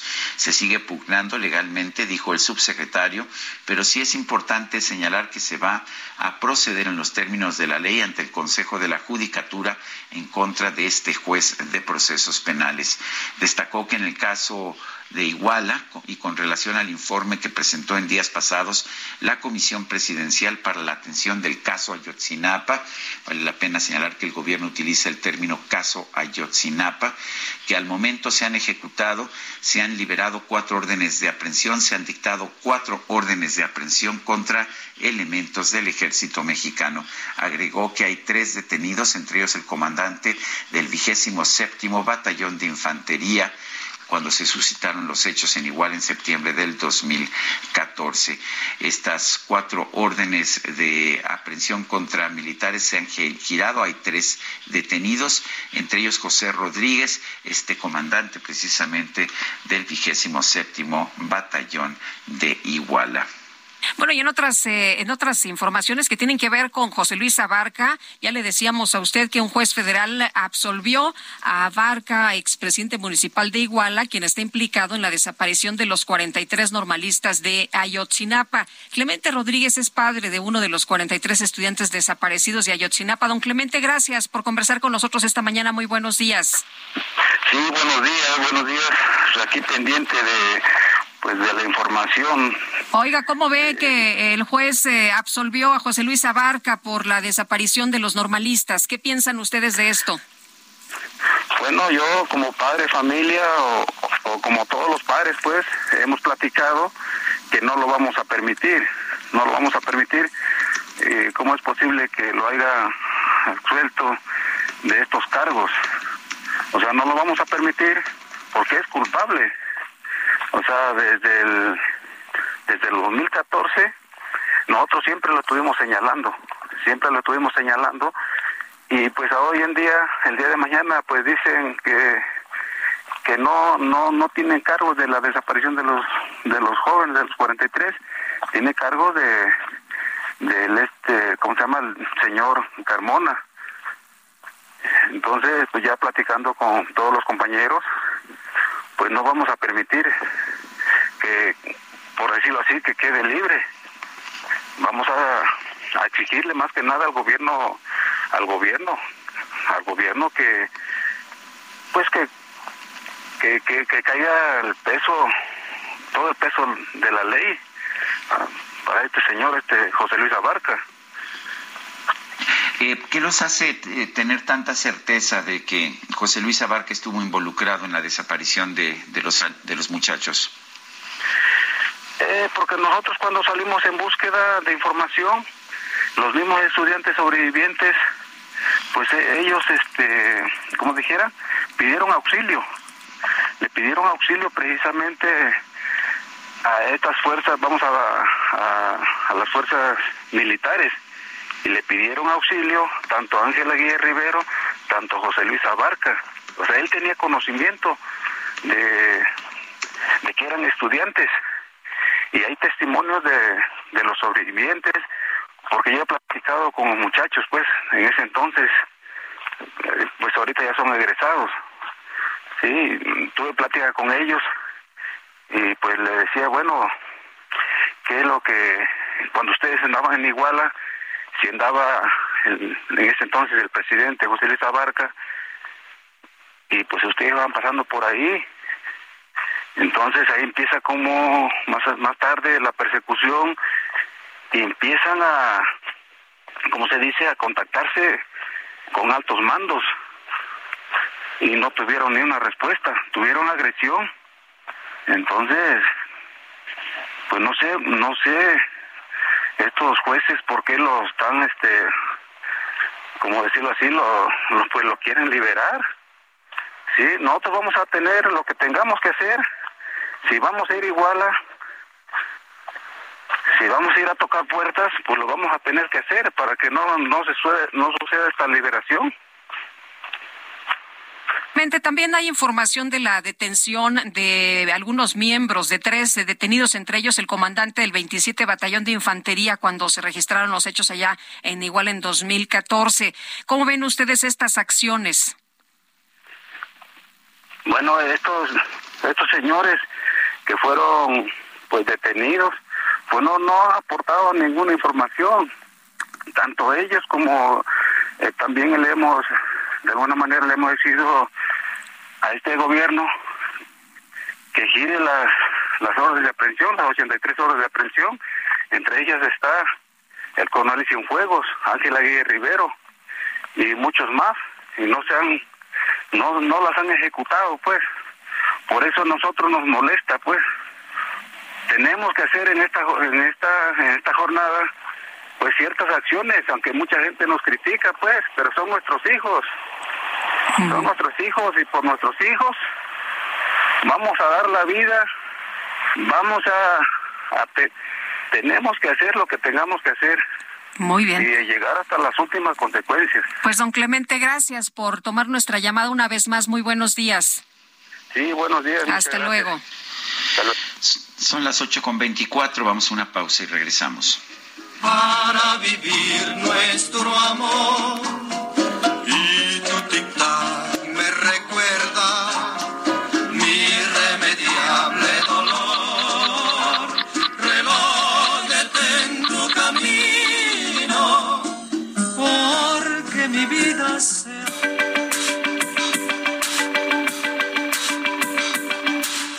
Sarmiento y Lupita Juárez quieren conocer tu opinión, tus comentarios o simplemente envía un saludo para ser más cálida esta mañana. Envía tus mensajes al WhatsApp 55 20 10 96 47.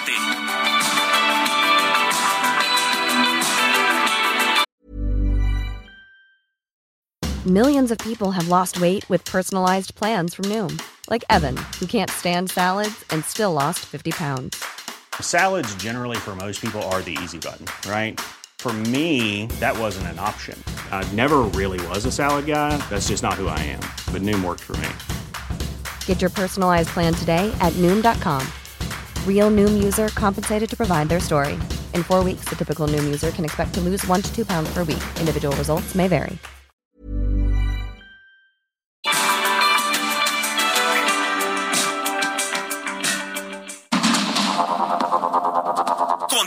Con Sergio Sarmiento y Lupita Juárez por el Heraldo Radio.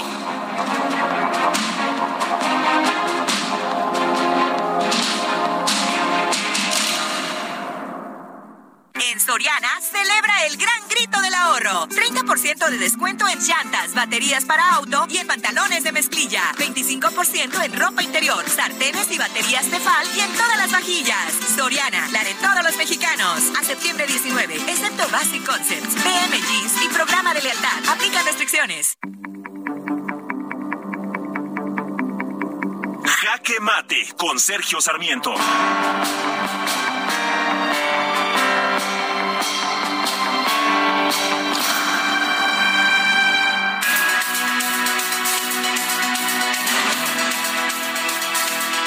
Hoy es el Día Internacional de la Democracia y vale la pena que lo tomemos en cuenta. No se trata de una simple celebración más, es una celebración de una forma de darnos nuestros propios gobiernos que hay que defender. Durante mucho tiempo pensamos que ya no podíamos tener una regresión, que ya no podíamos volver a los tiempos en que un partido político o un presidente podía dominar al país sin necesidad de una democracia. Pero ahora estamos empezando a ver las cosas de forma más difícil. Este Día Internacional de la Democracia se celebra desde el año 2008 y este año en particular tiene un lema que vale la pena también recalcar. Se trata de proteger la libertad de prensa para la democracia. Y hoy, más que nunca, es importante defender esta libertad de prensa que es el baluarte de la democracia. Desafortunadamente, los gobernantes populistas en distintos países del mundo siempre desprecian a la prensa libre, la consideran como un obstáculo para obtener lo que ellos quieren en un momento determinado. Por eso estamos viendo eh, pues una serie de medidas en contra de la prensa libre en países como como Rusia, en países como Nicaragua, Venezuela o Cuba. Y me preocupa que a pesar de que no hemos visto abiertos casos de censura en México, el presidente de la República, Andrés Manuel López Obrador, casi nunca deja pasar un día sin cuestionar a los medios que funcionan en libertad, a la prensa, a las emisoras de radio, a las emisoras de televisión. Considera que todas, menos aquellas que le aplauden constantemente, están ah, eh, tomando posiciones partidistas y lo están atacando. La función de la prensa es ser crítica. Para eso, para eso existe esta institución eh, que es una de las características más importantes de los países democráticos. Y por eso hoy, 15 de septiembre, es importante que recordemos que hay que defender la democracia y hay que defender también la libertad de prensa. Yo soy Sergio Sarmiento y lo invito a reflexionar.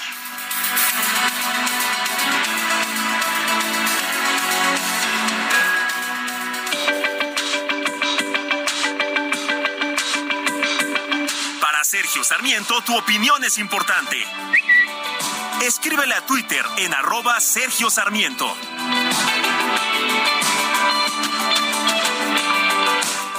Soriana celebramos dando el gran grito del ahorro. Compra uno y lleve el segundo al 50% de descuento en todos los champús Caprice u Optims y en todo Gillette, Oral-B, Crest, Pro, Ariel y Regio. Sí, el segundo al 50% de descuento. Soriana, la de todos los mexicanos. A septiembre 19. Aplica restricciones. Negrita de mis pesares, ojos de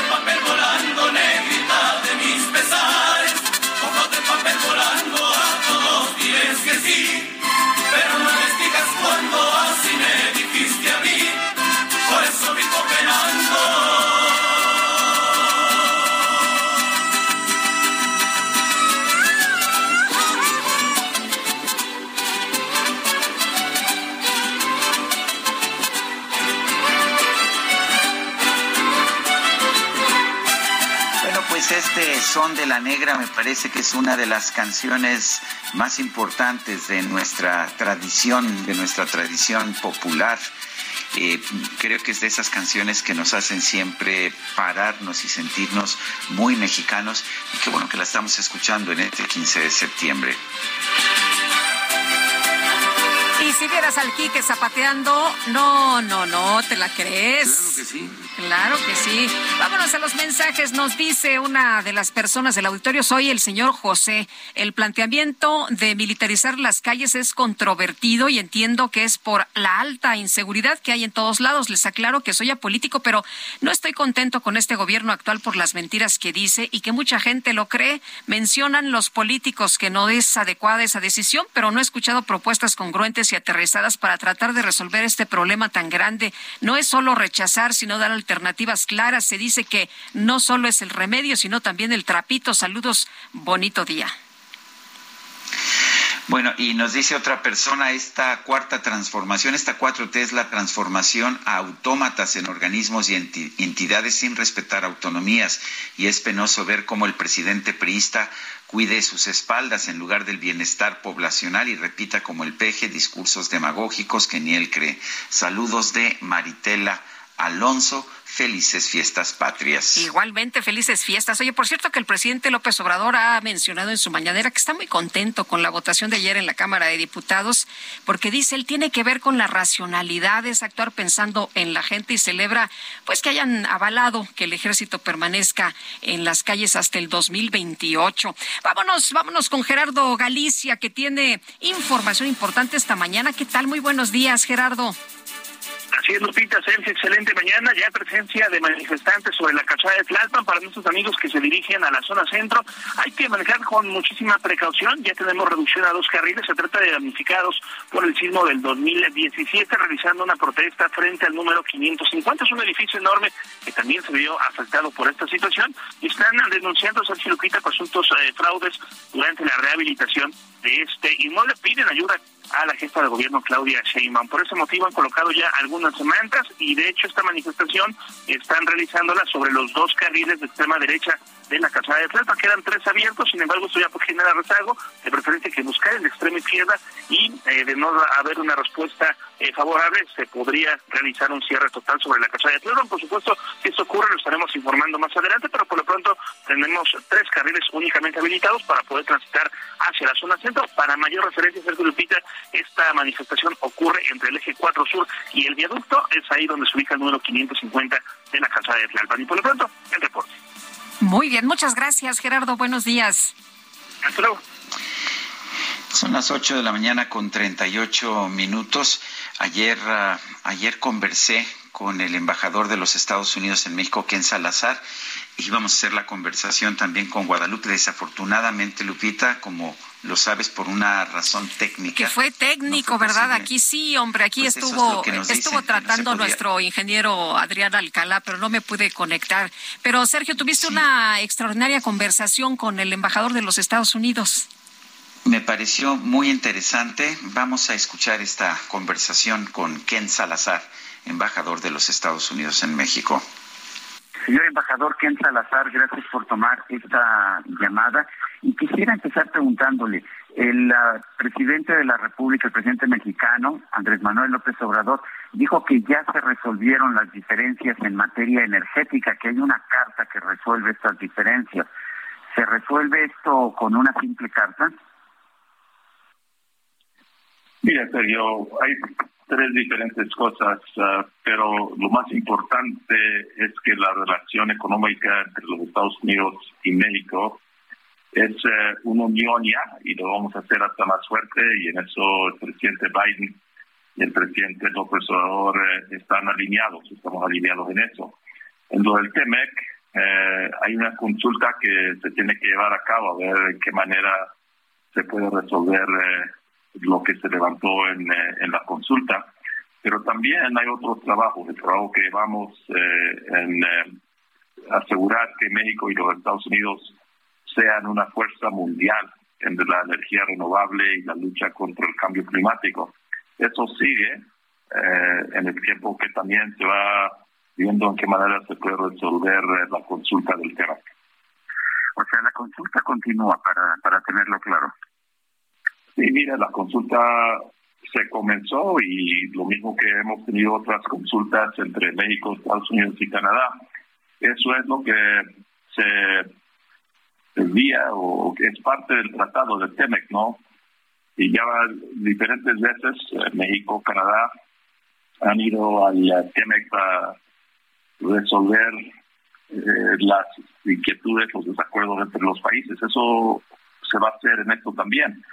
Pero lo que sí estamos bien en acuerdo con el eh, presidente y con México es que esas consultas seguirán, pero la importancia es la relación económica y el alineamiento que tenemos eh, en lo de adelante para integrar más la economía de México y los Estados Unidos. Y eso era lo más importante de esta reunión que el secretario Blinken, la secretaria Raimondo y yo tuvimos con el presidente hace unos días. Cuéntenos de esta reunión, vino el secretario Anthony Blinken, la, secretaria de Comercio también, usted estuvo también en estas conversaciones. ¿Cómo fue el ánimo? Eh, exactamente cuáles fueron los temas que se trataron. ¿Dónde diría usted que hubo los mayores avances? Mira, hablamos de, de la importancia de la economía, la integración económica de América del Norte, también de la seguridad de la importancia de la seguridad y que tenemos que seguir trabajando en la seguridad porque sin seguridad no hay prosperidad. También hablamos de la importancia de los temas de migración porque sabemos que tenemos eh, unos desafíos con eh, lo que está pasando de migración que afectan a México y a los Estados Unidos. Entonces todo se habló, pero a base de del éxito de la reunión es que tenemos buena relación, las puertas están abiertas al diálogo. Sabemos que no siempre vamos a ver todo lo mismo, ¿no? Pero hablándose eh, hay entendimiento. Eh, sé que se habló sobre la posibilidad de hacer en México ciertas inversiones que ahora se han ido a otros países, por ejemplo China. Se habló de la posibilidad de también eh, que México pudiera ser un productor de chips que están en estos momentos en gran demanda en todo el mundo. ¿Qué se habló en concreto de estos temas?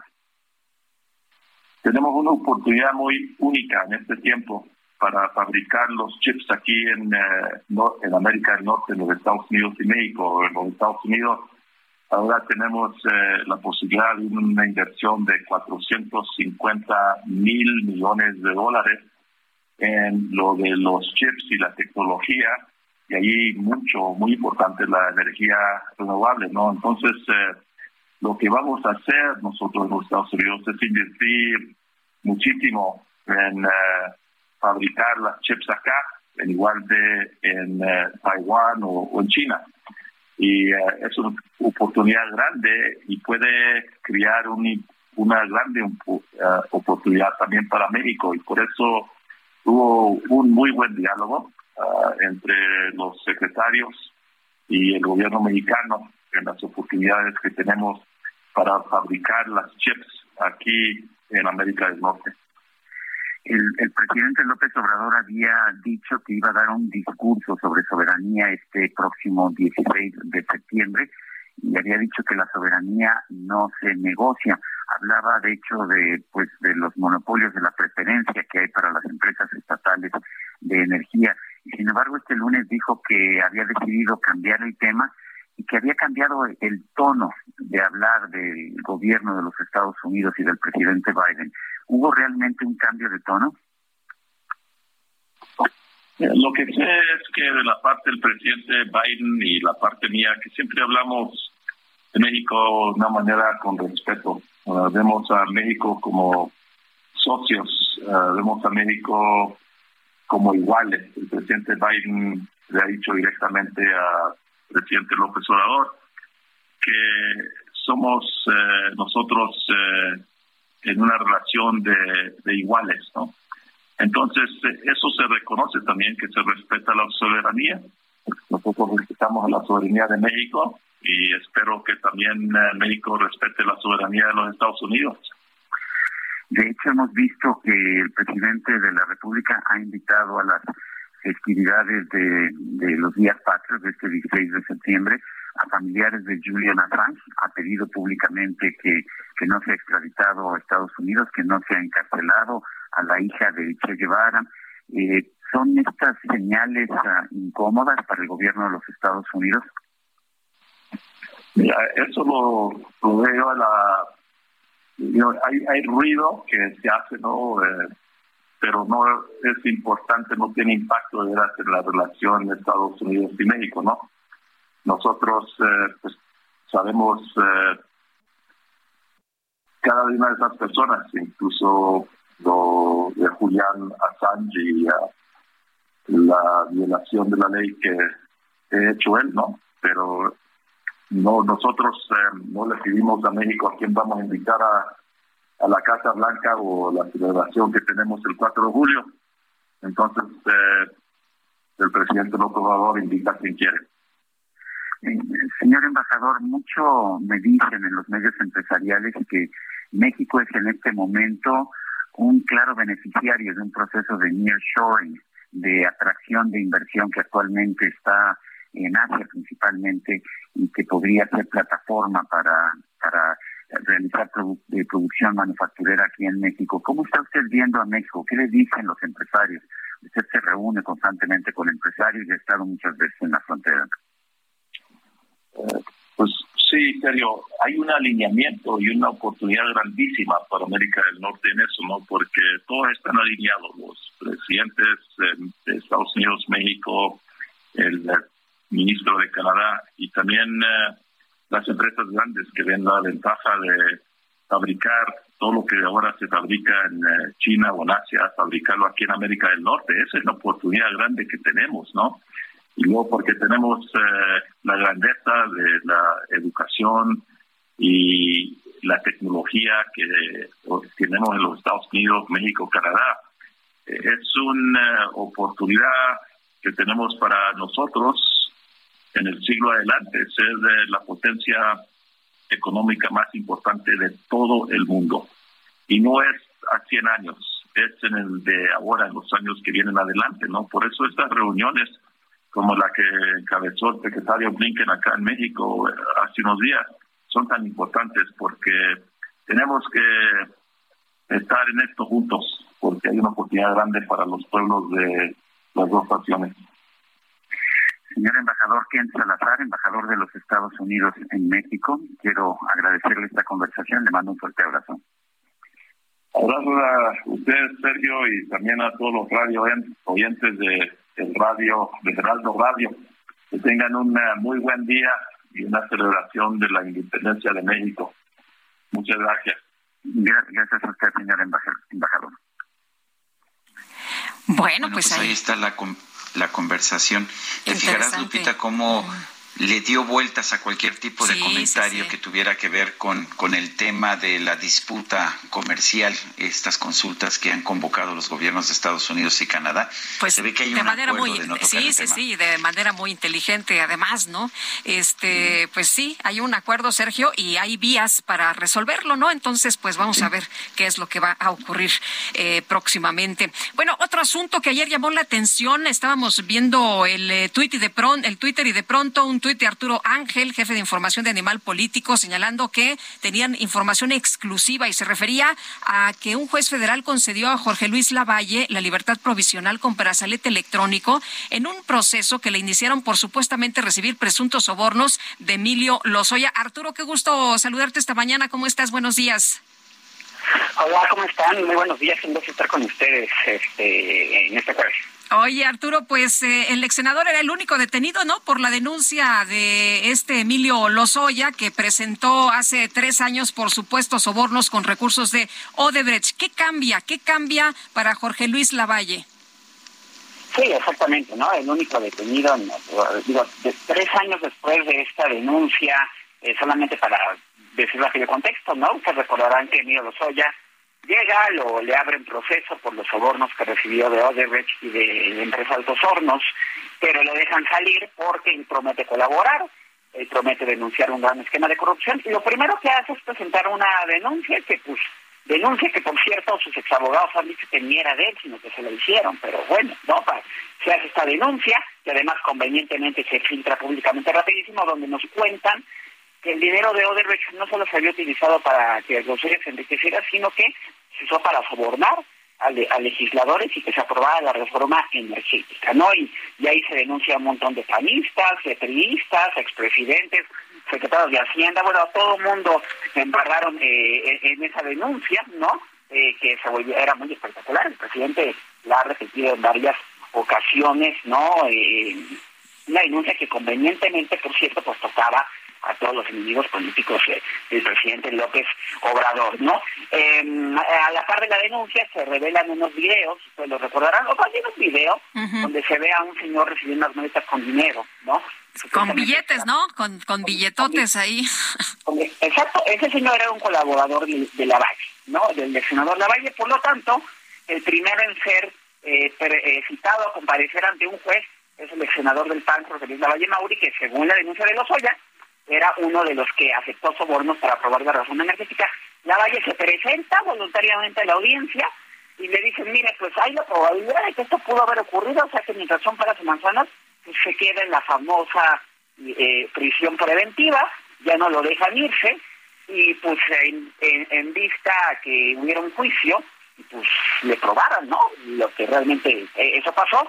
Pasó un año y medio, el asunto no ha llegado a ningún juicio, se ha complicado porque la fiscalía pues sigue trabajando para eh, sigue eh, eh, pues, batallando para encontrar las pruebas y lo que revelamos ayer por la mañana es que los abogados de la Valle le pidieron a la fiscalía de una manera extremadamente similar a como pasó con Rosario Robles le dijeron a la fiscalía oye yo creo que ya fue mucho el señor tiene una hernia yatal sufre de hipertensión hay que tratarlo fuera de un hospital y la fiscalía opta por regular en el tema de que no estuviera libre y dice, órale va, este, acepto que levantaron la prisión preventiva, que siga en el proceso para en libertad, se hace una audiencia privada donde se opta por ponerle un brazalete electrónico eh, y eh, para monitorear sus movimientos y que no huya del país, pero básicamente es eso, eh, y que siga en posición de libertad. Desde el día de ayer están con los trámites técnicos para colocar el brazalete, porque eh, tienen que saber que solamente hay poquitas empresas especializadas en eso, lo tienen que calibrar, lo tienen que revisar. Es una cuestión, un procedimiento que lleva de dos a tres días, por lo que nos dicen. Hay que ver si por el puente patrio, no sé, alarga un poco más, pero es solo la cuestión técnica, es un hecho que la valle sale libre y por lo tanto, como tú mencionabas muy bien al principio, Lupita, no habrá de nueva cuenta ningún detenido por esta historia que contó Lozoya más que el propio Lozoya que sí está preso. Eh, Arturo, eh, aquí el tema es que estuvo un año y medio en la cárcel este, este ex senador y, y a pesar de que tampoco era una prisión preventiva oficiosa, siempre fue justificada, ¿verdad? De la misma manera que Rosario Robles, ¿no? Se argumentaba que ese es un tema, por cierto, es un segundo debate, Sergio, porque los que son realmente críticos de, amplios de la prisión preventiva por supuesto consideran que la prisión preventiva oficiosa es una locura, pero además dicen que las justificadas tienen que justificarse bien. A Rosario Robles siempre se, le, se, se, sostuvo y los amparos y jueces le dieron la razón de que esa prisión preventiva justificada no estaba bien justificada realmente. En el caso de la Valle era lo mismo. Él, no, él, él, él su proceso es por eh, los eh, delitos de cohecho, lavado de dinero y asociación delictuosa. Ninguno de ellos amerita prisión preventiva automática y se argumentó que tenía que estar preso pues porque el señor tiene dinero, porque el señor puede salir del país, argumentos que gente, eh, expertos en, en, temas legales y derechos humanos dicen que terminan siendo medio discriminatorios, porque ahora resulta que si tú tienes dinero significa que te vas a escapar. Vamos, es un debate abierto, el hecho de que se determinó que era justificada, pero pues ahora, por el tema de salud, sí. eh, no sabemos si eh, finalmente lo, la Valle, al igual que iba a terminar ganando los amparos, ¿no? En contra de ese tipo de prisión preventiva justificada, pero el hecho es que la Fiscalía decide regular y acepta que el señor salga de prisión. Muy bien, pues Arturo, como siempre, gracias por conversar con nosotros. Muy buen día. No, un gusto estar con ustedes. Muy buenos días. Hasta luego. Son las ocho con cincuenta y cuatro minutos. Vamos a una pausa y regresamos.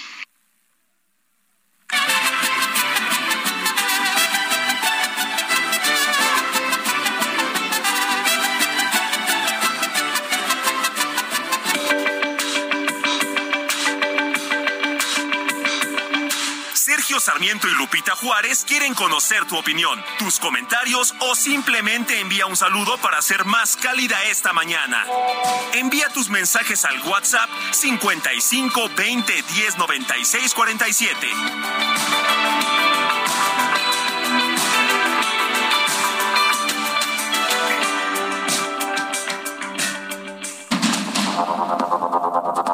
Continuamos con Sergio Sarmiento y Lupita Juárez por el Heraldo Radio.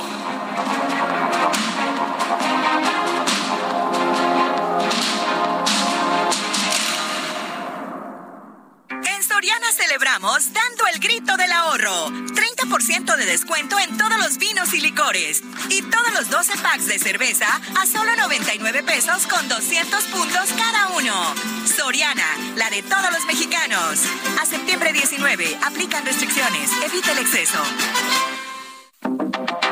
Excelente día, Sergio y Lupita. Viva México, viva a todos los mexicanos. Un año más del inicio de la independencia. Esperemos que nuestros gobernantes tomen en serio el país en el que están y ya pongan a hacerse su trabajo y no estar perdiendo el tiempo con otras cosas que no les competen. Saludos, José de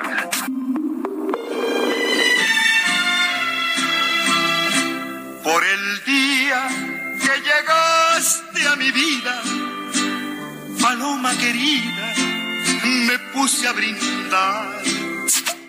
Y al sentirme un poquito tomar, pensando en tus labios, me dio por cantar. Me sentí superior a cualquiera y un puño de estrellas te quise bajar. Pero al ver que ninguna alcanzaba, me dio tanta rabia que quise llorar. Ay, Guadalupe. ¿Qué te puedo decir? Yo no sé por qué somos tan dramáticos los mexicanos. Sí, hombre, muy apasionados. Un puño de estrellas te quise. Eso está bien bonito. Un puño de estrellas te quise bajar. Imagínate, te lo imaginas, ¿o ves? Como el, el cuate, ¿no? Este, es José Alfredo. Arranca, arranca las estrellas, pero no las alcanza, hombre, y le da tanto coraje que, ah, qué cosas. Ay, bueno, se llama Paloma Querida esta canción de José Alfredo Jiménez que estamos escuchando en este 15 de septiembre. Oye, al Kike le, al le tocaron los, las bebidas espirituosas, ¿eh? Ahí están. Y sí las trajo. Ah, sí. ¿Y, no hay ley seca en la Benito Juárez? En la, creo que no, ¿eh? Creo que aquí sí se vale. Bueno. Por dicha y placer. Pues vamos, vamos a otros temas, Sergio. Y la senadora del PRI, Beatriz Paredes, pidió a los dirigentes del PAN y del PRD no romper la alianza Va por México. Vamos a platicar precisamente con ella. La tenemos vía telefónica. Qué gusto saludarte, Beatriz. Muy buenos días. Hola Lupita, pero mejor pregúntenme de las palomas, hombre. yo, que eh, conozco de música vernácula, les puedo decir que siendo preciosa paloma querida, hay una canción eh, de Coqui Navarro sobre eh, la paloma que es notable y es poco conocida en el centro del país, es más conocida en el sureste. Oye, y además te gusta la cantada, ¿verdad? Él, y, la bohemia, ¿eh? la bohemia, la cantada. me gusta la cantada, me gusta la eh, composición y me gusta la música mexicana. Sabemos, lo sabemos. Oye, Beatriz, pero, pero cuéntanos, ¿realmente es indispensable no romper la alianza? Eh, ¿Qué pasa? ¿Qué pasa si, si la alianza no va por México? Mira, yo creo que lo único que es indispensable es vivir mientras eh, vive siempre hay posibilidades de encontrar caminos, de reconstruir las cosas, de generar otras, eh, más eh, que hacer una solicitud, porque yo soy muy respetuosa de las decisiones que tomen los dirigentes partidarios, hice alguna reflexión en voz alta que afortunadamente si se valoran los elementos de la política mexicana en este momento con, con frialdad. Hay tiempo para reconstruir la alianza. Para mí fue alentador el que los dirigentes de los partidos políticos eh, que han sostenido una alianza los últimos eh, eh, meses dijeran que era una suspensión temporal. Yo espero que se encuentren caminos para reavivar esta alianza, pero Estoy convencida de que la alianza más importante en cualquier proceso electoral es la alianza con la sociedad civil, con los electores. Creo que en México necesitamos un frente amplio opositor eh, que eh, permita el que las personas que quieren que la situación se modifique puedan expresar su opinión política con posibilidades competitivas. Eh, Beatriz, sin embargo, hay una posición por parte, por ejemplo, de Jesús Zambrano del PRD en el sentido de que no van a negociar con Alito, con Alejandro Moreno, que eso no se puede porque no respeta sus acuerdos. ¿Qué opinas? Eh, pues eh, son ellos los que han estado platicando, son ellos los que han estado conversando. yo creo que las alianzas es muy importante que las dirigencias estén de acuerdo, pero que también se van construyendo de abajo hacia arriba. Yo he tenido un diálogo muy fluido y, le agradezco desde luego a Jesús Zambrano su apertura con eh, las eh, mujeres de una de las corrientes del PRD Nueva Izquierda, en donde pensamos que lo esencial para que haya alianzas verdaderas de abajo hacia arriba son los programas, son las agendas la agenda que pueda convenir la alianza. Espero que este bache entre los dirigentes eh, lo puedan superar, pero finalmente eh, eh, ellos son responsables de sus actuaciones. Beatriz, Movimiento Ciudadano, ¿cómo ves tú?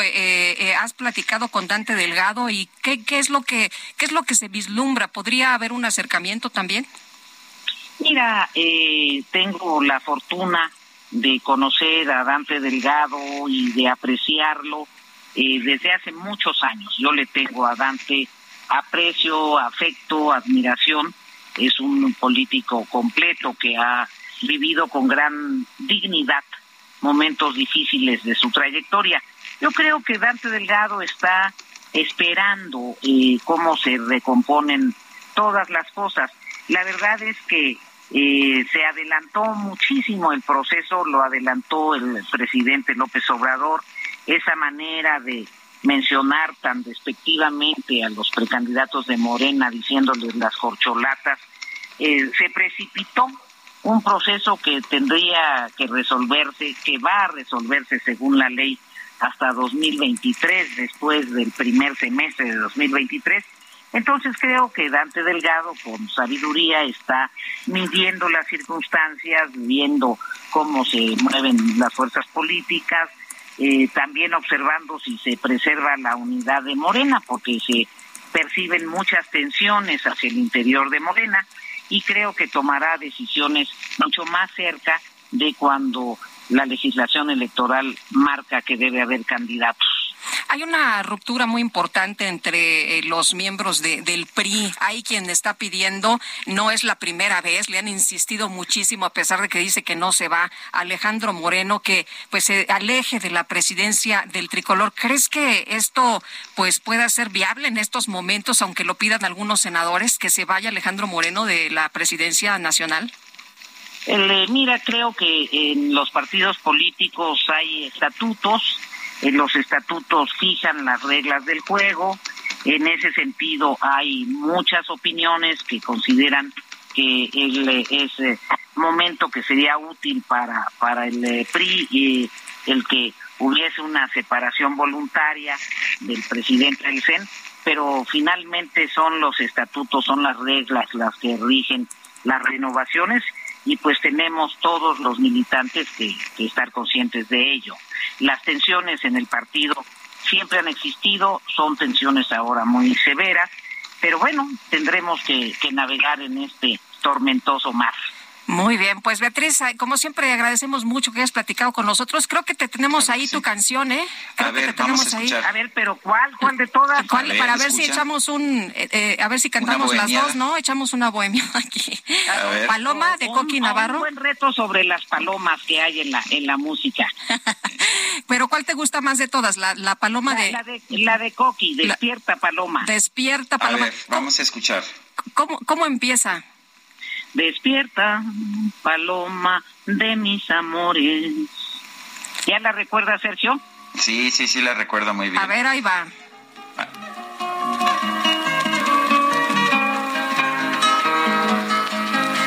Despierta, paloma de mis amores. Exactamente. ¿Es esa? Es muy bonita. ¿Qué crees que pues, yo no la, yo no la había escuchado? Bueno, me da mucho gusto saludarles. Gracias. Bueno, gracias. Fuerte abrazo. Adiós, pues. Viva México. Y yo la verdad no la había escuchado, mi querido Sergio. Sí, yo sí la había escuchado, pero la verdad es que no la identificaba yo para nada con la paloma querida de José Alfredo. Paloma de mis amores guardarás en el pensamiento. Bueno, pues son las nueve de la mañana con diez minutos. De lo que anhelo con mis canciones, de lo que quiero, de lo que imploro. Vas a decir Viva México tres veces. ¡Viva México tres veces!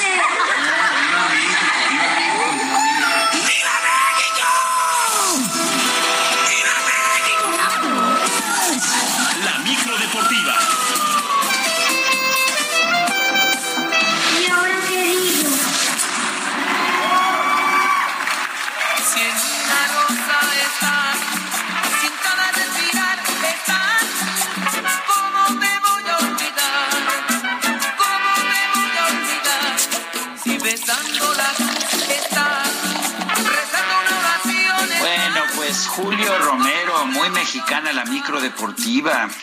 ¿Cómo estás, Sergio? Guadalupe, amigos del Heraldo Radio, qué placer saludarles. Buenos días. Muy buenos días. ¿Por qué te veo tan contento? Porque ya huele a pozole, este, ya el cacharpo operador DJ comenzó a sacar las bebidas espirituosas.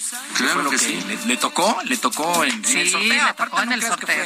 no, crean que fue así a, la, así a la, a la ugandaya. No, no, no, hicimos sorteo y él, le tocaron las bebidas espirituosas. Yo lo siento por el que le tocaron la cebolla, eh, que está tan cara, pero bueno. Y sobre todo. Uy, deliciosa. bueno, oigan, información, información pues prácticamente calientita, información que está saliendo pues de, del horno hace una media hora aproximadamente. En sus redes sociales, el tenista suizo Roger Federer ha anunciado su retiro, su retiro del tenis de manera competitiva eh, pues son, pues es una carta por ahí de cuatro, cuatro cuartillas muy bien estructuradas, un video donde agradece en primera instancia a su familia, agradece a los rivales, agradece al tenis, agradece a los aficionados. Y con 41 años y 20 títulos de Grand Slam, pues asegura que ya su cuerpo dio lo que tenía que dar en este mundo del tenis, lo seguirá jugando, aunque ya no de manera competitiva su próximo evento será la Labour Cup allá en, en, Inglaterra, en Londres, y ahí le pondrá punto final a su carrera deportiva. Estamos hablando de uno de los mejores tenistas de la historia. Sergio, me parece que, no sé si coincidas conmigo, Federer hizo ver fácil hizo ver fácil este deporte. Nunca contó con un servicio extraordinariamente rápido, pero sí muy preciso. Él, eh, si no podía llegar a un punto, no le preocupaba porque lo recuperaba al siguiente, uno de los jugadores más inteligentes que haya dado este deporte. Así es que Roger, Roger Federer le dice adiós y pues la verdad es que estamos pues ya viendo a esta, esta generación llegar a su fin. Rafael Nadal que ha batallado también enormemente con las lesiones, eh, pues tampoco estará ya muy lejos de, de, decir adiós, pero pues la verdad esta, esta información pues ya no la esperábamos de alguna manera, pero sí sí deja de, no deja de, doler el adiós de un grande del suizo. Roger Federer, repito, 20. Hasta, hasta las lagrimitas se me salieron a mí. Sí, caray, la verdad es que, este, pues, insisto, ya es algo que nos esperábamos, ¿no? Ya es algo que nos esperábamos. Sí, definitivamente. Pero, es un jugador para la historia. Pero la Más un, es que, un caballero. Sí, un, todo un caballero y te insisto, hizo ver fácil el mundo del tenis, lo hizo ver fácil, en verdad, con, un, eh, con unos puntos extraordinarios, juegos ahí de más de cuatro horas y media, el rey de Wimbledon sin lugar a dudas, eh, Estados Unidos también lo hizo, lo hizo su casa, en fin, la verdad es Oye, y creo que, creo que es el, el único que queda, el único gran jugador que queda que sigue pegando el revés de una sola mano, ¿no? Sí, sí, sí, sí, exactamente. Digo, nunca tuvo un servicio muy potente, pero sí muy preciso, unas pelotas, un manejo de las esquinas impresionante. Yo, yo, insisto, ver a Roger Federer, si tú, si tú vas a enseñarle a alguien cómo se juega el tenis, hay que ponerle un video de Roger Federer, sin lugar a dudas. Pero bueno, pues en fin, con esto, con esto amanecimos prácticamente el día de hoy. En otras cosas, pues eh, nueve triunfos consecutivos terminó la racha del América, luego de que la noche de este miércoles rescató empate a tres goles ante el Santos Laguna en un juegazo, en un juego pendiente de esta fecha 5 del torneo de apertura. Al minuto 88 los de Cuapa lo perdían 3 por 1, pero un autogol de Isaac Rodríguez y cabezazo de Federico Viñas en la compensación al minuto 97 salvaron al conjunto de Cuapa, que vaya, vaya que puso de cabeza a todos sus aficionados. Qué manera de pelear del América. Por lo pronto, Fernando Ortiz, técnico del conjunto de Cuapa, salió muy contento por la afición que disfrutó el regreso en los últimos minutos, pero también con una llamada de alerta de cara a la liguilla. Amor, amor, amor. Amor, amor. Quiero que me vuelvan a mirar. Estoy feliz por el carácter, la remontada, la valentía. Sí, pero es un buen cachetazo para, para que sepan que no somos invencibles, que las virtudes del rival están, que, que Santo hizo un partido quizás a manera de jugar inteligente, nos pegaron en el momento justo. Así que ven y dime cuánto mantuvo el liderato general de la competencia y la verdad luce hoy por hoy como el principal candidato al título. Buen empate el día de ayer, buen juego ayer contra el Santos Laguna, que es un equipo que también está llamado a meterse en los primeros lugares. En otro juego pendiente, pero de la jornada 8, el equipo de Juárez venció 2 por 1 a los Tuzos del Pachuca. Eh, mañana arranca ya la jornada de 16 y penúltima. Nos acercamos al cierre de campaña regular. Y de nueva cuenta, la MLS de los Estados Unidos le ganó otra competencia a la Liga MX. En esta ocasión, el New York City derrotó 2 por 0 al Atlas en la Campeones Cup que enfrentó a los monarcas de ambas competencias. El juego se llevó a cabo en Yankee Stadium, donde por cierto Alexander Callens y el argentino Maxi Morales marcaron los tantos de este duelo. Por lo pronto, Diego Coca, técnico del cuadro tapatío, reconoció en todo momento la superioridad del rival. Por tu amor he sufrido tanto, ahora que no estás aquí, este amor no ha terminado, aún pienso en ti. Por eso muy dolidos, pero creo que es un poco el reflejo del momento que estamos viviendo. ¿no? El equipo no está bien, hizo un esfuerzo y realmente eh, no alcanzó. Así que felicitar al nuevo sitio porque hizo un muy buen partido y hizo un justo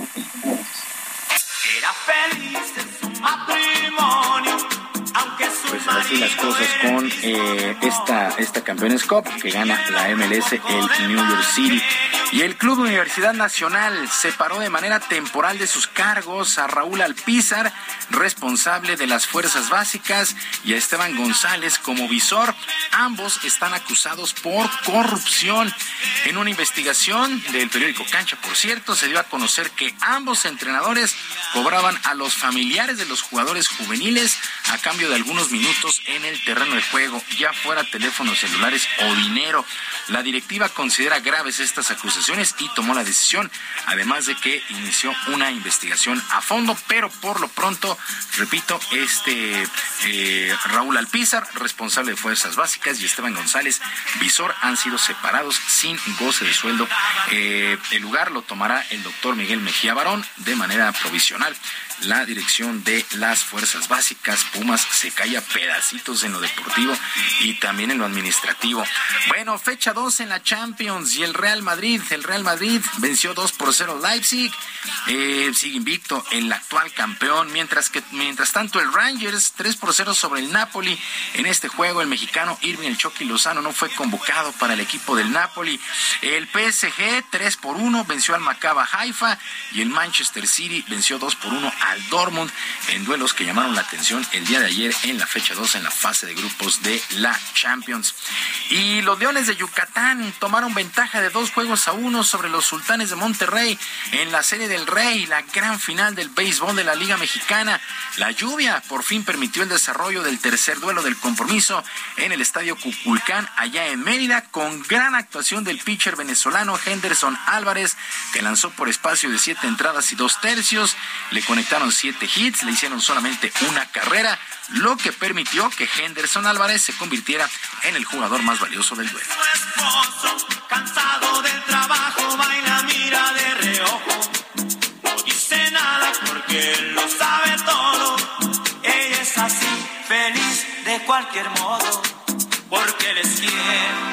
Escribe versos. Mira, los muchachos están jugando buena pelota, están jugando su pelota como debe ser.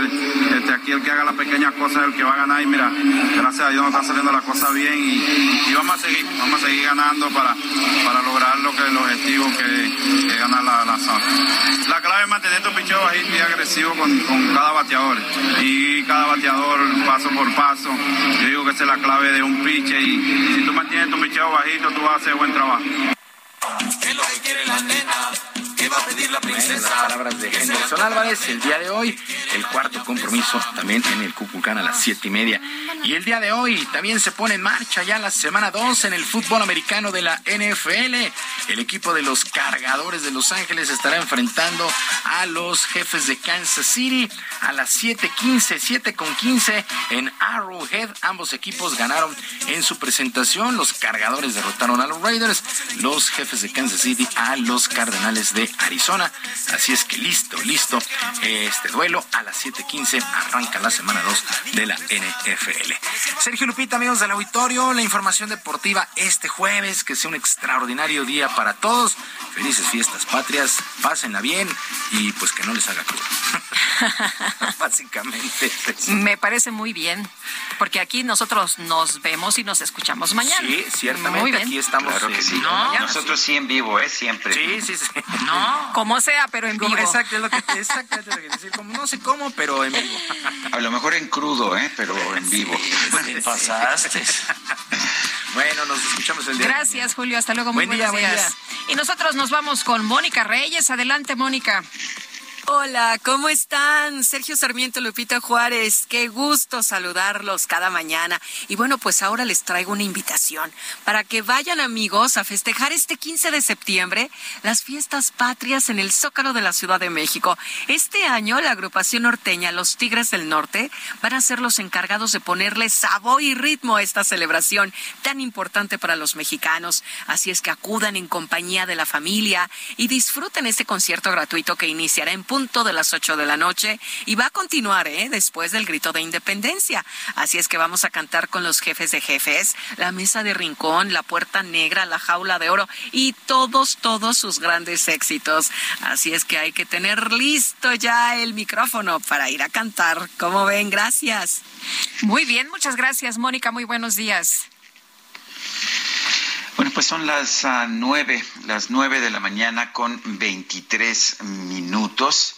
Nueve con veintitrés. Le recuerdo pues que hoy es el grito.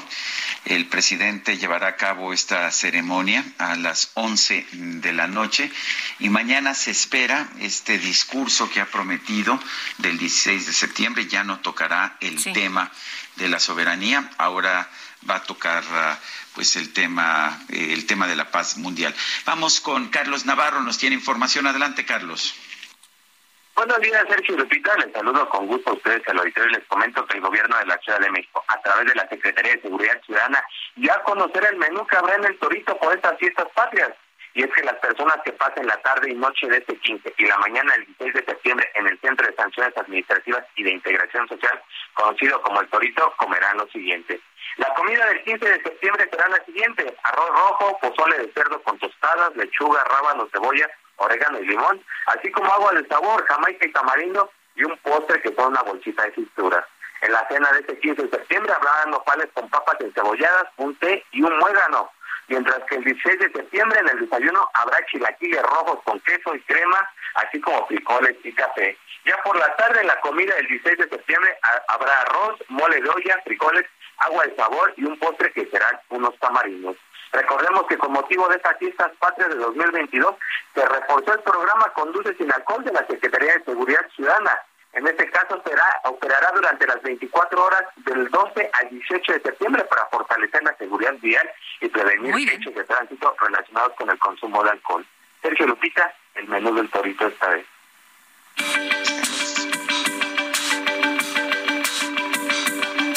Sergio Sarmiento y Lupita Juárez quieren conocer tu opinión, tus comentarios o simplemente envía un saludo para hacer más cálida esta mañana. Envía tus mensajes al WhatsApp 55 20 10 96 47.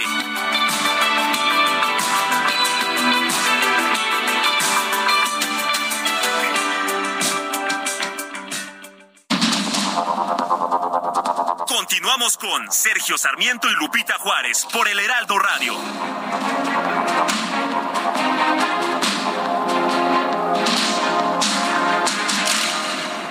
Gastrolab, historia, recetas, materia prima y un sinfín de cosas que a todos nos interesan.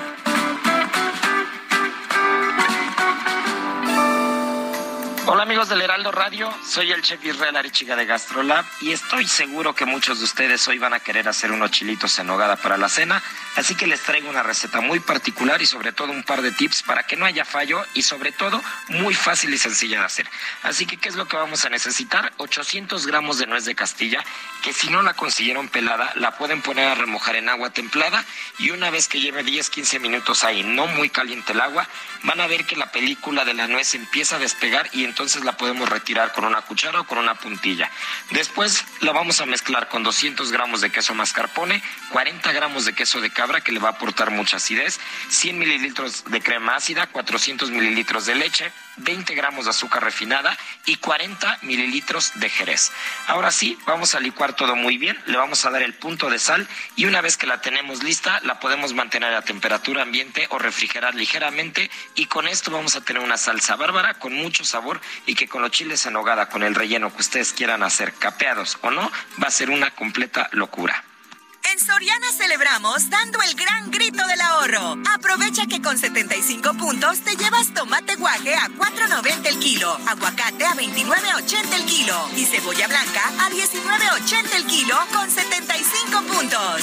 Soriana, la de todos los mexicanos. A septiembre 19. Aplica restricciones. Como una mirada hecha en Sonora,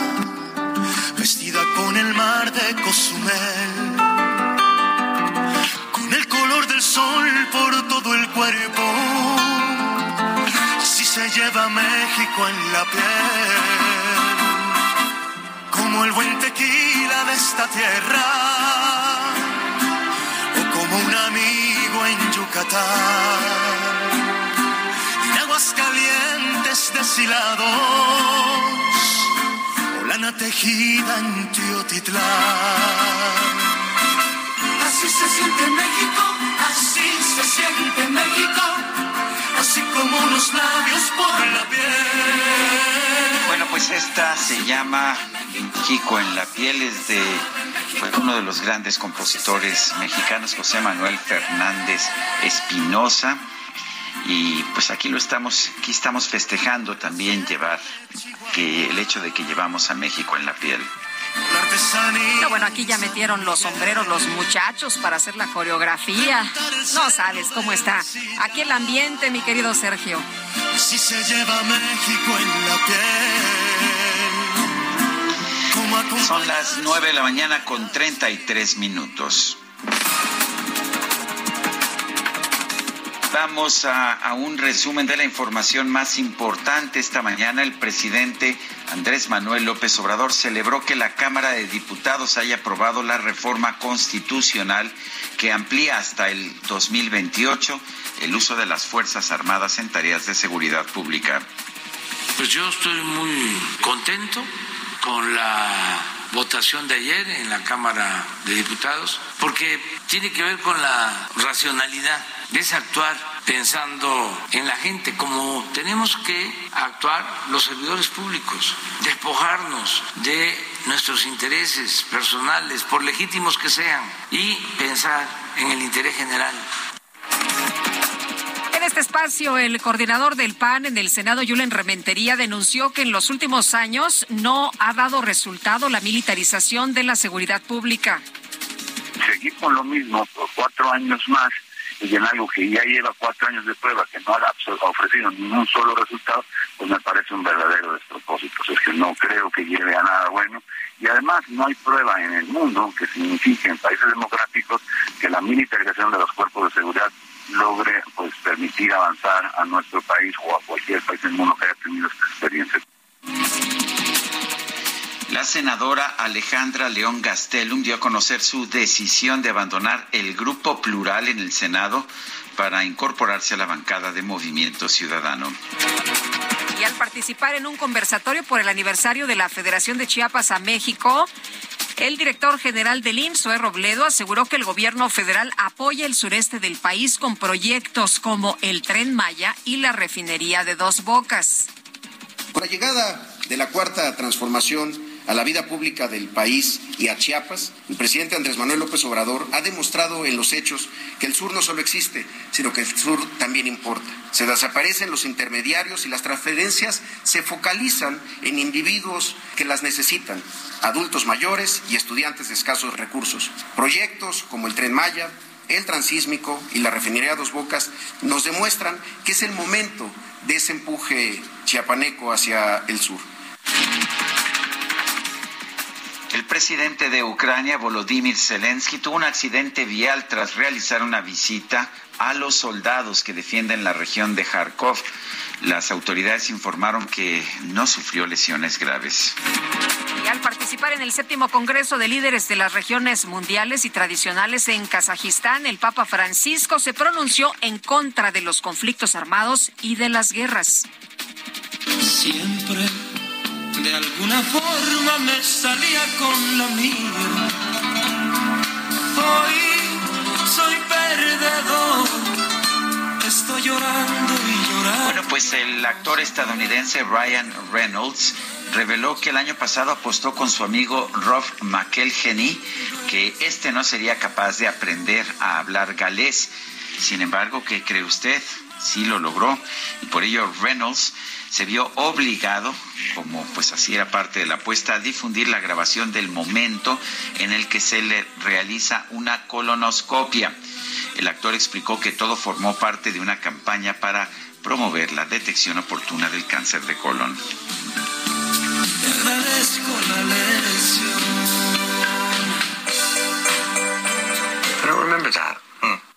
Ryan Betio vun un in dimgali diski kamraig.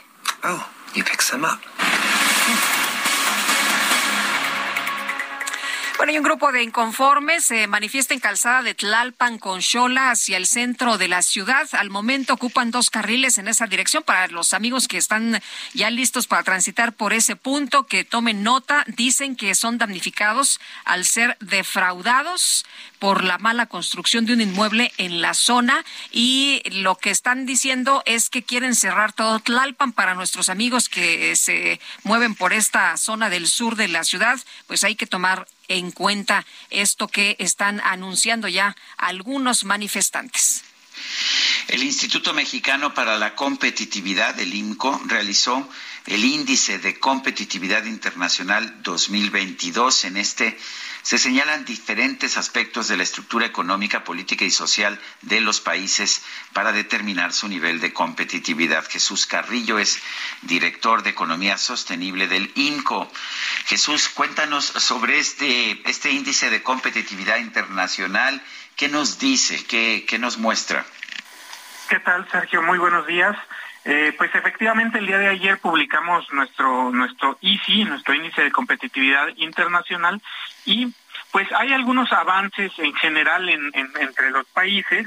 Eh, obviamente por, por cuestiones de la recuperación económica tras la pandemia, pues el crecimiento del PIB fue muy importante, pasó de menos 0.48% en 2020 a 6.3% en 2021. Si te fijas, aquí ya empezamos a ver que México está rezagado del promedio de estas otras 42 economías, en total son 43 que nosotros evaluamos. También el desempleo pues ha bajado desde luego y algo muy importante, el volumen eh, de comercio internacional pues se incrementó de una manera muy muy fuerte. Obviamente en el lado contrario, en cosas que, que no han mejorado o que han empeorado, pues por una parte la inflación, ¿no? Ya es un, es un fenómeno que todos eh, resentimos, pero en el mundo también se ha incrementado.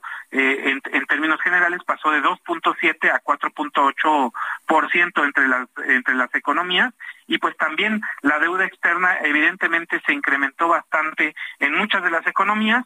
Hay que entender que esto se debe más bien a apoyos eh, por la pandemia, algo que definitivamente en México no pasó y por eso nuestra deuda no creció eh, tanto en este sentido. Por otras razones sí ha crecido, pero no no por eh, apoyos a la pandemia. Entonces México eh, para este índice, para esta edición, se encuentra otra vez en el lugar 37 de 43. Hemos seguido descendiendo y en este año pues simplemente nos quedamos igual de mal donde estábamos.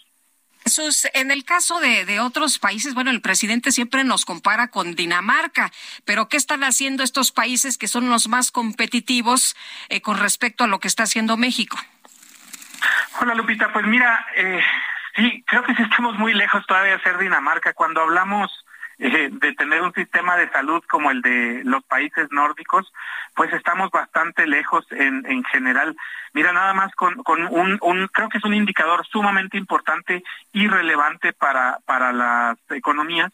Eh, Dinamarca tiene 3.6 muertes en menores de 5 años, es decir, de mortalidad infantil, por cada eh, mil niños nacidos vivos. En México esta cifra es de 13.7. Entonces, estamos cuatro, eh, cuatro veces por encima de ese tipo de, indicadores. Claro que hay otros eh, países que están pues en una situación mucho peor, pero pues México todavía no está muy bien hay que hay que pensar en todo lo que se invierte realmente en educación y en salud. Yo creo que en los últimos años como que ya pasó de moda, Lupita, que los políticos nos digan que van a invertir en salud y en educación. Como que ahora pues hay que más bien prometer quitar algunos impuestos como la tendencia o hay que eh, darle más dinero a las personas, lo cual no necesariamente está mal, pero no nos ayuda a elevar las capacidades productivas de la gente. La inversión para el año que entra, por ejemplo, pues la mitad de la inversión pública se la va a llevar Pemex y prácticamente todo para producir más petróleo o para producir más gasolina. Entonces, esto no es eh, inversión productiva en la gente y los únicos que podemos desarrollar al país somos las personas. No se va a desarrollar el país con petróleo, no se va a desarrollar con grandes proyectos de infraestructura. Necesitamos que la infraestructura educativa, de salud, de telecomunicaciones, de transportes para el sector financiero sea mayor. En ese sentido, pues estamos bastante, bastante rezagados de estos países que pues a veces nos presumen que ya estamos como allá, pero estamos todavía bastante lejos. Jesús Carrillo, director de Economía Sostenible del INCO, gracias por hablar con nosotros. Muchísimas gracias a ustedes, Sergio Lupita. Un saludo para el auditorio también. Hasta luego, Jesús. Qué gusto saludarte esta mañana. Por cierto, que Dinamarca está en el primer lugar de competitividad ¿eh? y muy lejos, como nos decía Jesús, de México, que está en el lugar en la posición 37. ¿No somos, ya, como, ¿no somos ya como Dinamarca? Pues mira, tendríamos que ser primero como Noruega, Suiza, eh, Suecia, eh, hay Países Bajos, Corea del Sur, Japón, hay un montón. Este México está rezagado y bueno, pues ojalá, ojalá que nos metiéramos eh, el acelerador, ¿no? Que pusiéramos pilas y, y pues invirtiera, como dice Jesús Carrillo, en la gente, no en obras que son innecesarias. Pero vámonos con Mónica Reyes. Mónica, adelante, muy buenos días.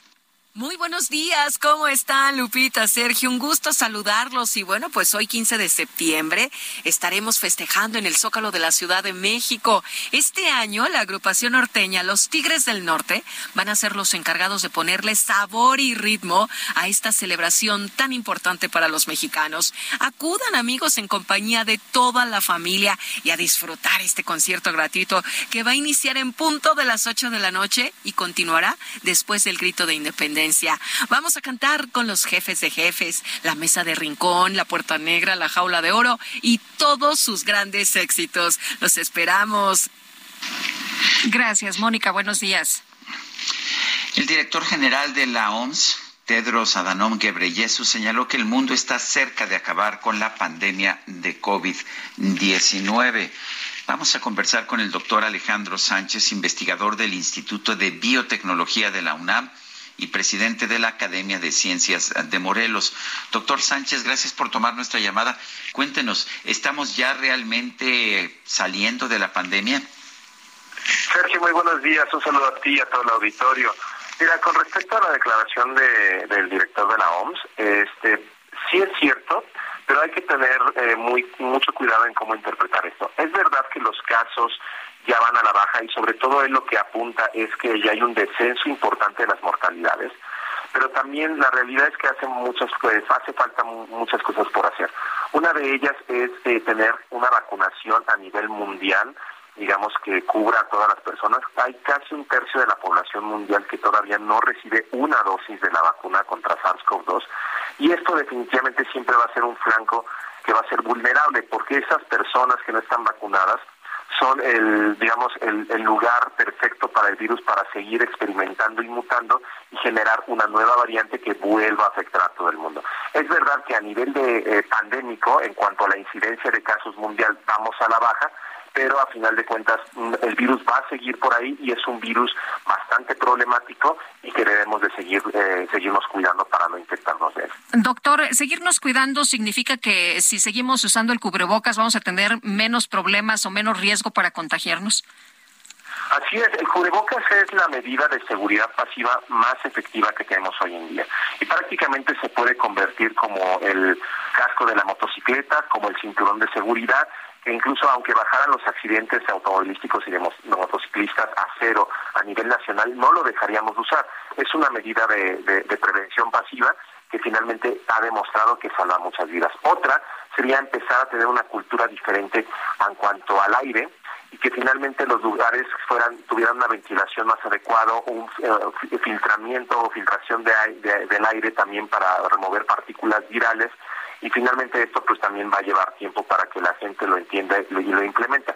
Y una cosa muy importante que es cambiar esta mentalidad que no es exclusivamente de los mexicanos, sino yo creo que de todos los mundos, eh, del mundo occidental, es que si te sientes mal, no salgas de casa, no vayas a trabajar y sobre todo este que el cómo se llama que esta mentalidad que permite que enfermedades infecciosas se dispersen pues no lo hagan no eh, esto eh, significaría que ya tendríamos que utilizar eh, la mascarilla por siempre.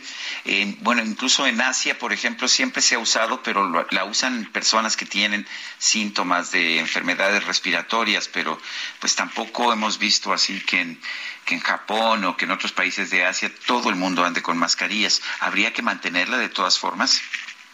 Pues finalmente en los países asiáticos, como mencionas, eh, en ciertos lugares usan la mascarilla. Se fijan, no es todo el tiempo, pero sí es en los lugares más concurridos y mal ventilados. ¿Cuáles son estos? Transporte público y, eh, las oficinas, ¿no? De todas maneras, me parece que en Asia eh, ya están cambiando.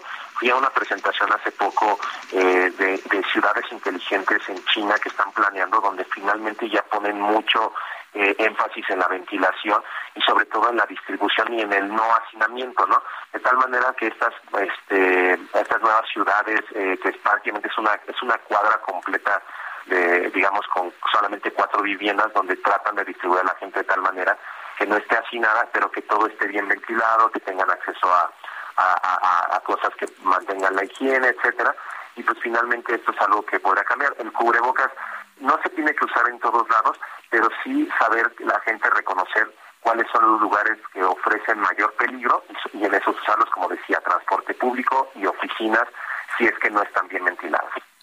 Eh, doctor, las personas que, que tienen eh, estos padecimientos crónicos, eh, ¿de qué manera se tienen que, que, cuidar? ¿Es especial? ¿Lo que tienen que hacer es diferente al cubrebocas o qué tienen que seguir haciendo? Pues mira, lo primero que tendrán que hacer es vacunarse. Lo que hemos visto es que la vacunación, a pesar de tener comorbilidades, baja muchísimo eh, la incidencia de casos de mortalidad y de hospitalización con síntomas graves. Entonces la vacunación es lo primero, ¿no? Va a venir también, como decía, de las cosas que se tienen que hacer, el desarrollo de fármacos que permitan, eh, digamos, atender a estas personas con mayor riesgo, con comorbilidades.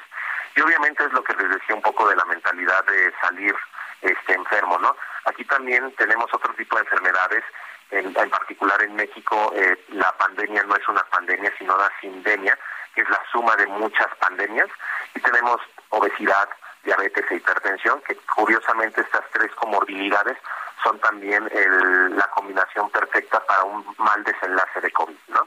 Entonces, yo creo que también el sistema de salud debe apuntalarse de tal manera que dé un seguimiento, tratamiento a largo plazo a estos casos, pero bueno, eso creo que ya sería otro tema. Pero sí, la gente debería en general cuidar esa salud y mantenerse, eh, digamos, fuera por lo menos de la obesidad y tratar de evitar la diabetes y la hipertensión. Claro, esto no es una cosa que ya lo puedan hacer una vez que la tienen, sino que es algo que debemos inculcar en las siguientes o en las nuevas generaciones. Bueno, pues yo quiero, yo quiero agradecerle, eh, agradecerle, doctor Alejandro Sánchez, investigador del Instituto de Biotecnología de la UNAM, presidente de la Academia de Ciencias de Morelos, el conversar con nosotros. No, muchísimas gracias a ustedes por el espacio y que la gente siga, eh, digamos, cobrando conciencia y que se sigan cuidando. Gracias. Muchas gracias. Y bueno, pues eh, los chefs Alfonso Valle y Rogelio Castañón, originarios de Zacatecas, pusieron en alto el nombre de México al obtener el primer lugar en la edición número 61 del concurso internacional de paella valenciana que se llevó a cabo en Suecia. Y bueno, pues resulta que los mexicanos superaron a 42 concursantes de todo el mundo. El segundo lugar fue para un restaurante de Valencia llamado Mesón El Molino. Así que bueno, pues ahí está, ahí está. Felicidades a estos chefs mexicanos. Bueno, son las nueve de la mañana con 51 minutos. Desde Palacio Nacional, el presidente Andrés Manuel López Obrador señaló que no tiene pensado promover una reforma para restarle facultades al Poder Judicial. Mire, nosotros no eh, estamos eh, promoviendo eh, ninguna iniciativa con ese propósito. Seguramente lo están haciendo en el Poder Legislativo, porque también ese poder tiene la facultad de presentar iniciativas, diputados, senadores, pero en lo que corresponde al Poder Ejecutivo no se ha presentado ninguna iniciativa de reforma a eh, la Constitución con ese propósito. Y luego de que las bancadas del PRI y Morena se unieron para aprobar la reforma que extiende la presencia del ejército en las calles, el presidente López Obrador aseguró que todas las alianzas que beneficien al pueblo son bienvenidas. Si el PRI o el PAN o cualquier partido, no quiero usar la palabra sumar, ni siquiera adherir, sino se dan coincidencias para beneficio del pueblo, son bienvenidas todas las alianzas. Nosotros no nos vamos a aliar con quienes eh, se opongan al bienestar del pueblo. La titular de la Secretaría de Seguridad y Protección Ciudadana, Rosa Isela Rodríguez, informó que ya fueron excarceladas más de 2.600 personas que no habían sido sentenciadas o no tuvieron una defensa adecuada quedaron en libertad 2.685 personas que permanecían encarceladas en centros penitenciarios. Por instrucción presidencial, nos dimos a la tarea de gestionar las libertades anticipadas, amnistías de indígenas, mujeres, adultos mayores, personas con enfermedades terminales, personas con discapacidad y víctimas de tortura. El presidente de China, Xi Jinping, anunció que su país va a trabajar con Rusia para apoyar con fuerza los intereses fundamentales mutuos y profundizar la cooperación comercial, agrícola y en otros ámbitos. De la Comisión Europea, Ursula von der Leyen, llegó este jueves a Ucrania para hablar sobre el proyecto de integración de ese país a la Unión Europea. Y el tenista Roger Federer, ganador de 20 Grand Slams, anunció esta mañana su retiro definitivo de las canchas. Debo reconocer que es tiempo de terminar mi carrera competitiva. Esto lo dijo en una carta. Family and beyond. Of all the gifts that tennis has given me over the years, the greatest, without a doubt, has been the people I've met along the way. My friends, my competitors. Es la lectura que el propio Federer hizo en redes sociales de esta carta en que anuncia su retiro definitivo. Lo vamos a echar de menos, yo por lo menos, mi querida Guadalupe. ¿Y qué crees? Se nos acabó el tiempo pasen que la pasen todos muy bien. Vámonos, aquí el DJ Kike no me abrió el No, ¿verdad? si no te abrió tiempo. No, no, no. Este, pero bueno, pues que disfruten este día. Nos escuchamos mañana tempranito a las 7 en punto. Nosotros sí venimos como sea, pero aquí estaremos toda la bola, el DJ Kike y todo. Heraldo Media Group presentó Sergio Sarmiento y Lupita Juárez.